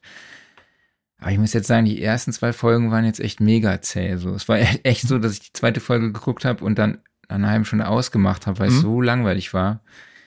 Aber Tina sagt, es wäre so geil am Ende und es würde noch so spannend werden. Ich zieh's durch. Nee, ich habe es noch nicht gesehen. Ich habe noch nicht mal Breaking Bad gesehen. Also das muss ich dringend noch nachholen. Das ist äh, Ja. No-Go eigentlich, Das stimmt. dass du als Serienjunkie Breaking Bad noch nicht gesehen hast. Na, Serienjunkie will ich mich nicht nennen. Nee, das nicht. Aber Ne? das ist ja eine der Serien schlechthin. Ne? Also Ja. das muss man gesehen haben und auch Game of Thrones muss man mal gesehen haben und keine Ahnung was auch. Ne? Auch wenn man es vielleicht Ja. nicht thematisch mag, aber ist halt so bekannt. Ne? Jo, jetzt sind wir beim Gear Corner. Ich denke mal, jetzt kannst du mal weitermachen. Na gut. So, Was es hast du uns mitgebracht? Jo, ähm, erstmal hast du ja was reingepackt, aber das ist auch im Endeffekt, das ist natürlich was Spezielles, aber man muss gar nicht mehr viel dazu sagen. Wir sind immer noch so ein bisschen gefühlt in einem Art Sommerloch dran. Ne? Es sind jetzt nicht wahnsinnig viele News, die sich überschlagen, aber das hier ist natürlich schon was sehr Schönes, nämlich das Reissue des Neumann M49, das M49V. Also es wird eine Neuauflage des M49 geben. Ja, mit allem, was dazugehört. Also vermutlich genauso wie das Original. Was den Preis anbelangt, keine Ahnung. Irgendwann kommt das auch raus. Also man weiß noch nichts Genaues. Ja, das Original kriegst du aktuell für 25.000. Schnapper. Ne? Ich nehme zwei. Schnäppchen. Ja, genau. Also Gibt ja auch die Nachbauten dann, ne, von diversen Herstellern, die dann auch so 4.000 oder 8.000 Euro kosten. genau. Also oder ich, US-Dollar. ich glaube jetzt nicht, dass Neumann das Ding für 2000 oder 3000 in den Handel bringt. Das kann man sich vermutlich abschminken. Das wird schon ein bisschen mehr werden. Aber ich glaube, da das sehr, sehr limitiert sein soll, ähm, wird das auch schnell weggehen. Und wenn es nur als Wertanlage ist. Ja, die Aktien steigen ja wieder, ne? Richtig, genau. Und äh, ja, klanglich ist es natürlich eine ganz eigene Liga. Jo, was haben wir noch? Ja, jetzt kommen wir noch zu einem Tool, was ich nicht verstehe und deshalb nicht genau ins Detail gehen werde. Wir sind wieder bei Sonable, wo wir eben den Smart EQ hatten. Und da kam das Update jetzt des Smart Comp auf den Smart Comp 2. Und die haben es mit einem intelligenten Kompressor zu tun. Ich habe ihn noch nicht benutzt und weiß nicht genau, was ein intelligenter Kompressor tut. Also vermutlich macht er das so ein bisschen wie der Smart EQ. Also es geht auch hier wieder darum, dass das Signal in so spektrale Teile zerlegt wird und dadurch äh, sehr, sehr viele Bänder entstehen. Von über 2000 ist die Rede. Also stelle ich mir das vor wie ein, ein Multiband-Kompressor mit richtig vielen Bändern, der sich irgendwie intelligent dem Quellensignal anpasst und damit was tut. Ja. Genau, 2000 Bänder, ne? Ja, das ist eine ganze Menge. Man ne? kann dann irgendwie noch die Intensität einstellen. Ja, es gibt ja verschiedene Color- und Style-Parameter. Genau. Kompressionscharakter zwischen subtil und transparent und äh, ja, dann halt effektgeladen und aggressiv einstellen. Richtig. Also es ist so ein bisschen. Auf einzelne Tracks, Busse oder halt Mhm. auch auf den ganzen Mix. Ne? Exakt. Also es ist so ein bisschen wie, wie eigentlich schon fast wie ein traditioneller Kompressor, so von seiner Parametrisierung. Da hast du ja oft dann auch jetzt mittlerweile, dass du so verschiedene Styles auswählen kannst. Aber eben dann halt dieses Multiband-Kompression, die keine Multiband-Kompression so richtig ist, sondern halt mehr so intelligent, keine Ahnung was, ne? So. Mhm. Also da jetzt halt Version 2 mit noch mehr Funktionen, aber wie gut das funktioniert, kann ich nicht sagen. Ne? Wenn's, Ja, muss ich mal testen. Vielleicht kommt er dann Ja. in meinem Podcast-Setup. ja, ja, also mich würde es auch mal total interessieren. Und wenn das so ähnlich ist wie beim Smart EQ, dann muss ich sagen, ist es auf jeden Fall was, was interessant ist für die Toolbox, weil dann gibt es einfach Situationen, wo der direkt geil macht. Mhm. Ja, ich lese hier, es gibt einen mitten Seitenmodus, dann Mhm. gibt es ein Input-Level-Riding. Interessant. Ist auch interessant. Mhm. Instant Impact Prediction. Kann man sich ungefähr vorstellen.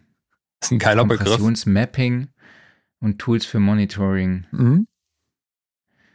Und Support für Surround. Da bin ich gespannt. Mhm. Kostet 129 Euro. Einführungspreis gibt es aktuell für 89 Euro. Okay. Aber Instant Genau. Impact Prediction ist ja ein Das geiler Begriff. geil, ne? Hammer, ja. Das ist Mhm. schon, schon mega. ja. Ich glaube, wenn man nochmal so einen neuen EDM-Act aufmacht, den nennt man Instant Impact Prediction oder sowas. Mhm. Yo. Jo, ich Mhm. würde sagen, ich würde sagen, schmeißen wir hin für heute, oder? Wir schmeißen Wobei- hin für heute. Ja.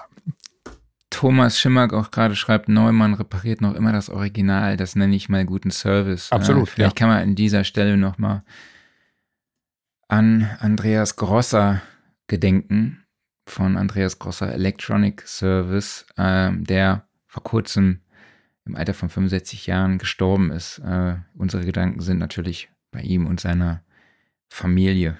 Äh, eigentlich wollten wir es gar nicht mit reinnehmen, aber jetzt an dieser Pass passt halt einfach, ähm, ist halt beide eigentlich so der Mikrofon oder Neumann-Reparateur äh, im Lande, würde ich sagen. Mhm.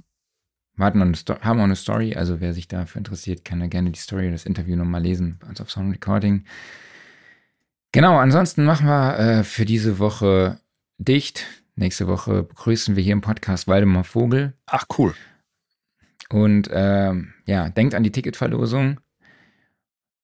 Kauft das Heft, kauft euch Tickets für die Studioszene, falls ihr kein Ticket gewinnt. Ähm, meldet euch für den Tonstudio-Guide an. Habe ich irgendwas vergessen? Abonniert Mm, uns überall, wo, wir, wo ihr könnt. Genau, richtig. Und Ja. ansonsten würde ich sagen, macht's gut und bis nächste Woche, ne? Genau. So, also wie immer natürlich wird euch dieses Format hier präsentiert vom Music Store in Köln, dem Paradies für Musiker. Und ich sage erstmal vielen Dank an euch alle dafür, dass ihr dabei wart. Vielen Dank an dich, Marc. Vielen Dank an den nicht vorhandenen Gast. Die, der Dank geht schon mal im Voraus an Waldemar, der nächste Woche dabei ist. Wird auf jeden Fall lustig werden. Also alle zugucken. Und ja, bleibt nicht mehr viel zu sagen, ne? Nö. Nö. Nö. Helft, wo ihr könnt und äh, bis nächste Woche. Bis nächste Woche. Macht's gut und tschüss. Ciao.